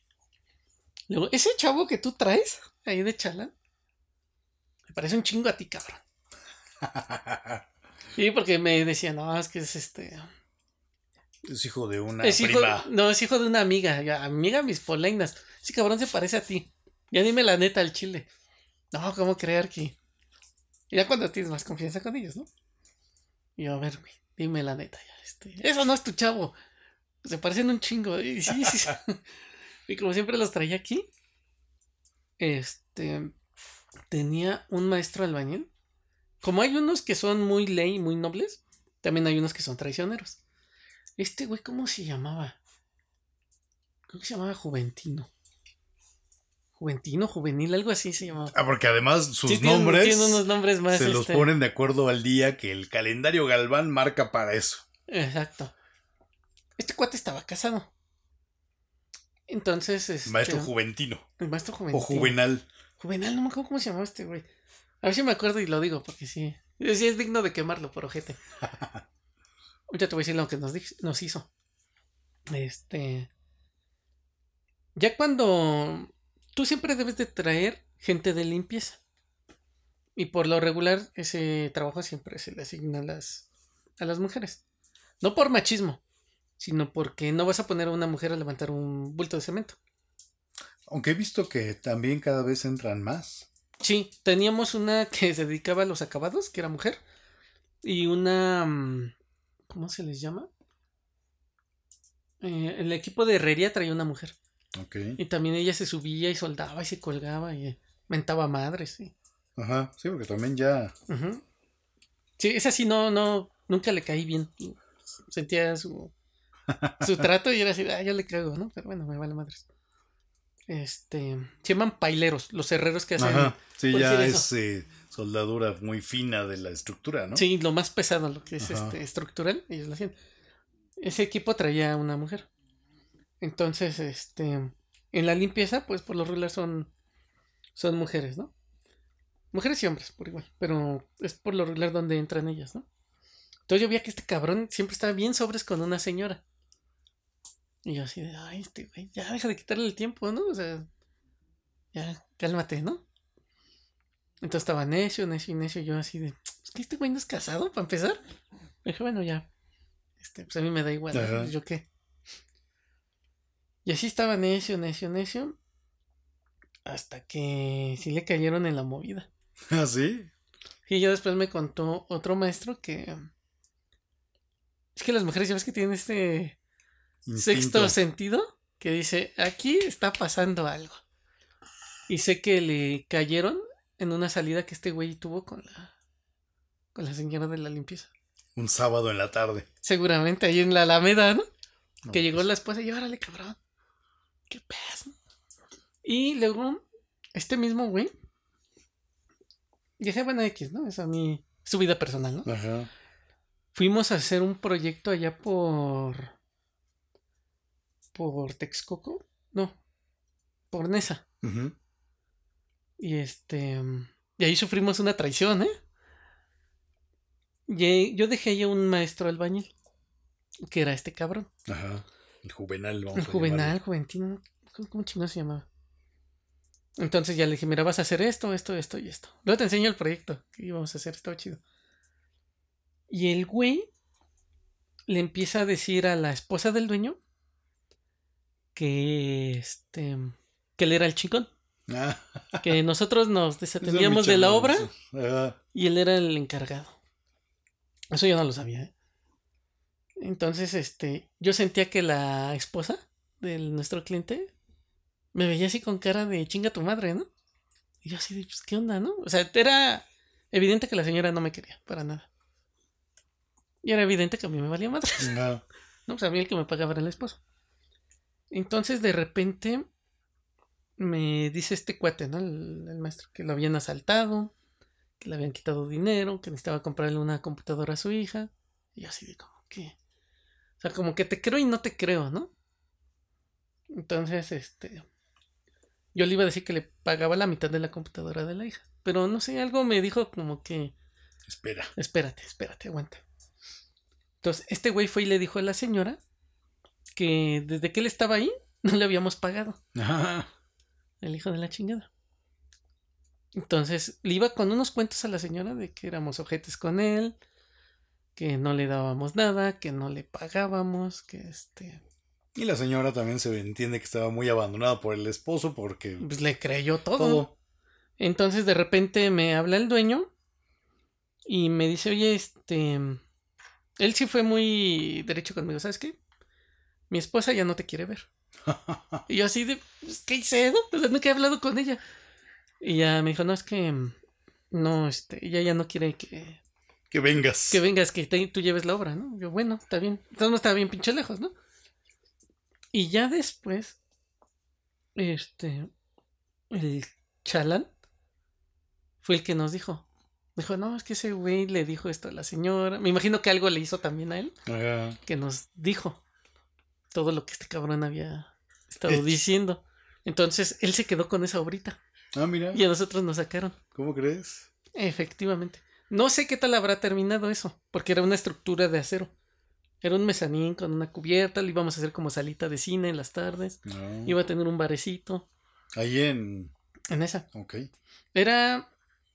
El dueño se dedica a vender ropa de paca. Uy, ya hace millonario. Sí, le iba bien, porque el proyecto tenía alberca y jacuzzi. Wow. Entonces, este. Sí le iba bien. Y hacía el techo de la casa techado. El techo. El jardín o el, o el patio techado todo. O sea, estaba bien, le iba bien a este cuate. No, y se la quedó este canijo Se la quedó. Pero no creo que la haya terminado, ¿eh? Porque tenía que llevarse a los paileros para hacer la estructura. Nosotros habíamos contratado a um, Andrews. Él nos hizo el diseño de la iluminación y nos diseñó la alberca. Ok. Y adentro de la alberca iban las luminarias. O sea, no era como que ibas y comprabas a Victoria las lámparas, sino que es una luminaria especial con un sello especial. Ajá. Entonces no creo que la haya hecho. Y aparte, para la limpieza de la alberca, lleva unos motores, filtros y equipo. Que dudo que lo haya hecho. Porque nosotros diseñamos para esconder todo eso. Entonces no sé cómo habrá terminado eso. Entonces esa fue una de las traiciones. Sí, fue traición. O sea, me han traicionado varios, pero. Esa fue. Fue una. Pero ¿cuál sería así a modo como de conclusión? ¿Qué ve el maestro? ¿Qué ve el arquitecto? Mira, el arquitecto ve un diseño que sea agradable, que funcione, que pueda atacar todas las necesidades del usuario y te va a prever situaciones a futuro. Y obviamente, eh, por eso tú conoces a Bernardo, Sí. has visto su trabajo, que es de alta calidad en obra y es el acabado exacto, ni un Sí. milímetro más ni un milímetro menos. El albañil puede dejar pasar esos detalles. Ajá. Dice, bueno, más o menos se ve derecho. ¿No? Pero el arquitecto no es de, no, güey. derecho es derecho. ¿No? Eh, por decir, cuando le hemos pedido a Marcial cosas así finas, te lo hace. Se tarda, porque ese tipo de cosas son tardadas. ¿No? Por decir, este, cuando hicimos unos baños con mármol, las barras, así el corte, ¿no? Así, finito. No, porque necesito un disco especial para mármol, te lo traigo, Marcial. Y ahí está, ¿no? Necesito el pegamento para la resina y la chingada. Ahí está, ¿no? Pero eso es con la supervisión del arquitecto. Ahí entra como un complemento, ¿no? Y por decir el maestro albañil, pues si requieres únicamente un, un espacio express y no tienes una necesidad, una visión mayor, está perfecto. O sea, si necesitas bardear un terreno, pues, seamos sinceros, no necesitas un arquitecto. A menos de que quieras que tu muro se vea diferente o distinto, pues sí, ya, ¿no? Pero no lo necesitarías. Si es la muralla china. Sí, exacto. Pero no quiero decir con esto que no los contrates, ¿no? ¿Por qué? Porque también los terrenos tienen ciertas condicionantes que pueden hacer que un muro convencional se venga abajo o se deforme. Entonces, te digo, siempre hay un complemento. Y imagino, como dices, también un buen consejo de un buen maestro. En un buen arquitecto también cabe, ¿no? Sí, exacto, te digo, es complementario. Si es algo, o sea, por decir, ay, se me cayeron mis losetas de la cocina, pues le hablas al maestro y él te las pone. Pero, ah, que quiero remodelar la cocina, ah, pues ahí sí ya le hablas al arquitecto para que él vea cómo funciona la cocina, qué es lo que necesitas en la cocina, qué es lo que vas a cocinar. Y ya en base a eso, por decir, en segundo semestre, yo les enseño a hacer el listado de necesidades. Y en base de ese listado de necesidades del cliente, haces un programa arquitectónico. Y ese programa arquitectónico debe de satisfacer las necesidades que tiene tu cliente. Y lo debes de plasmar para que funcione bien. En el espacio. No estés invadiendo otros espacios. O que tenga buena iluminación. O que ya queda oscuro. Todo eso. Fíjate, porque al final lo que vimos es que son figuras, por lo tanto, complementarias, muy características una y otra. Muy divertidos los maestros. Sí.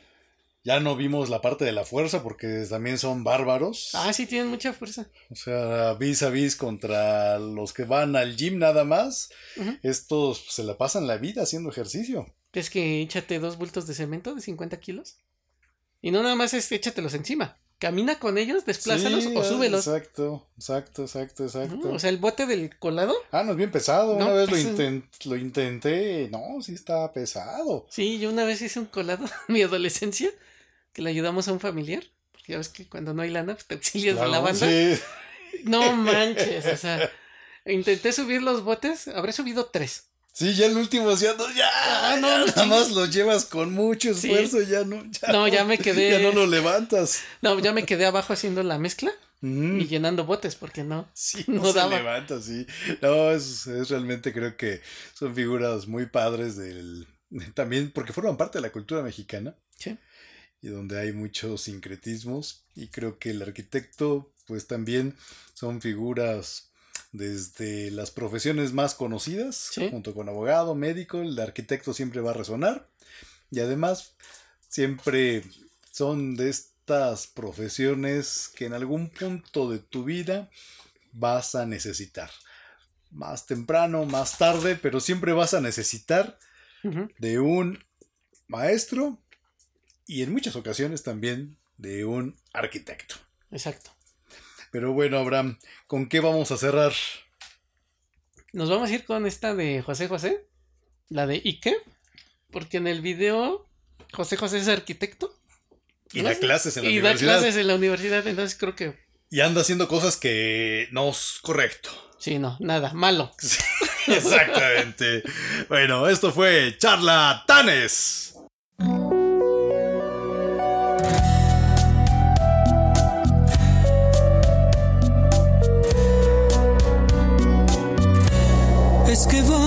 Amarnos siempre así, con prisa y escondiéndonos o nada.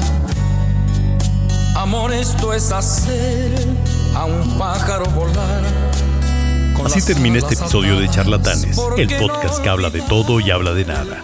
Gracias por tu preferencia y compañía. Por favor, no olvides suscribirte a nuestro podcast y seguirnos en nuestras redes sociales. Y recuerda que pronto volveremos con nuestras ocurrencias en otro capítulo más de Charlatanes. Hasta la próxima y recuerda, Carpe Diem.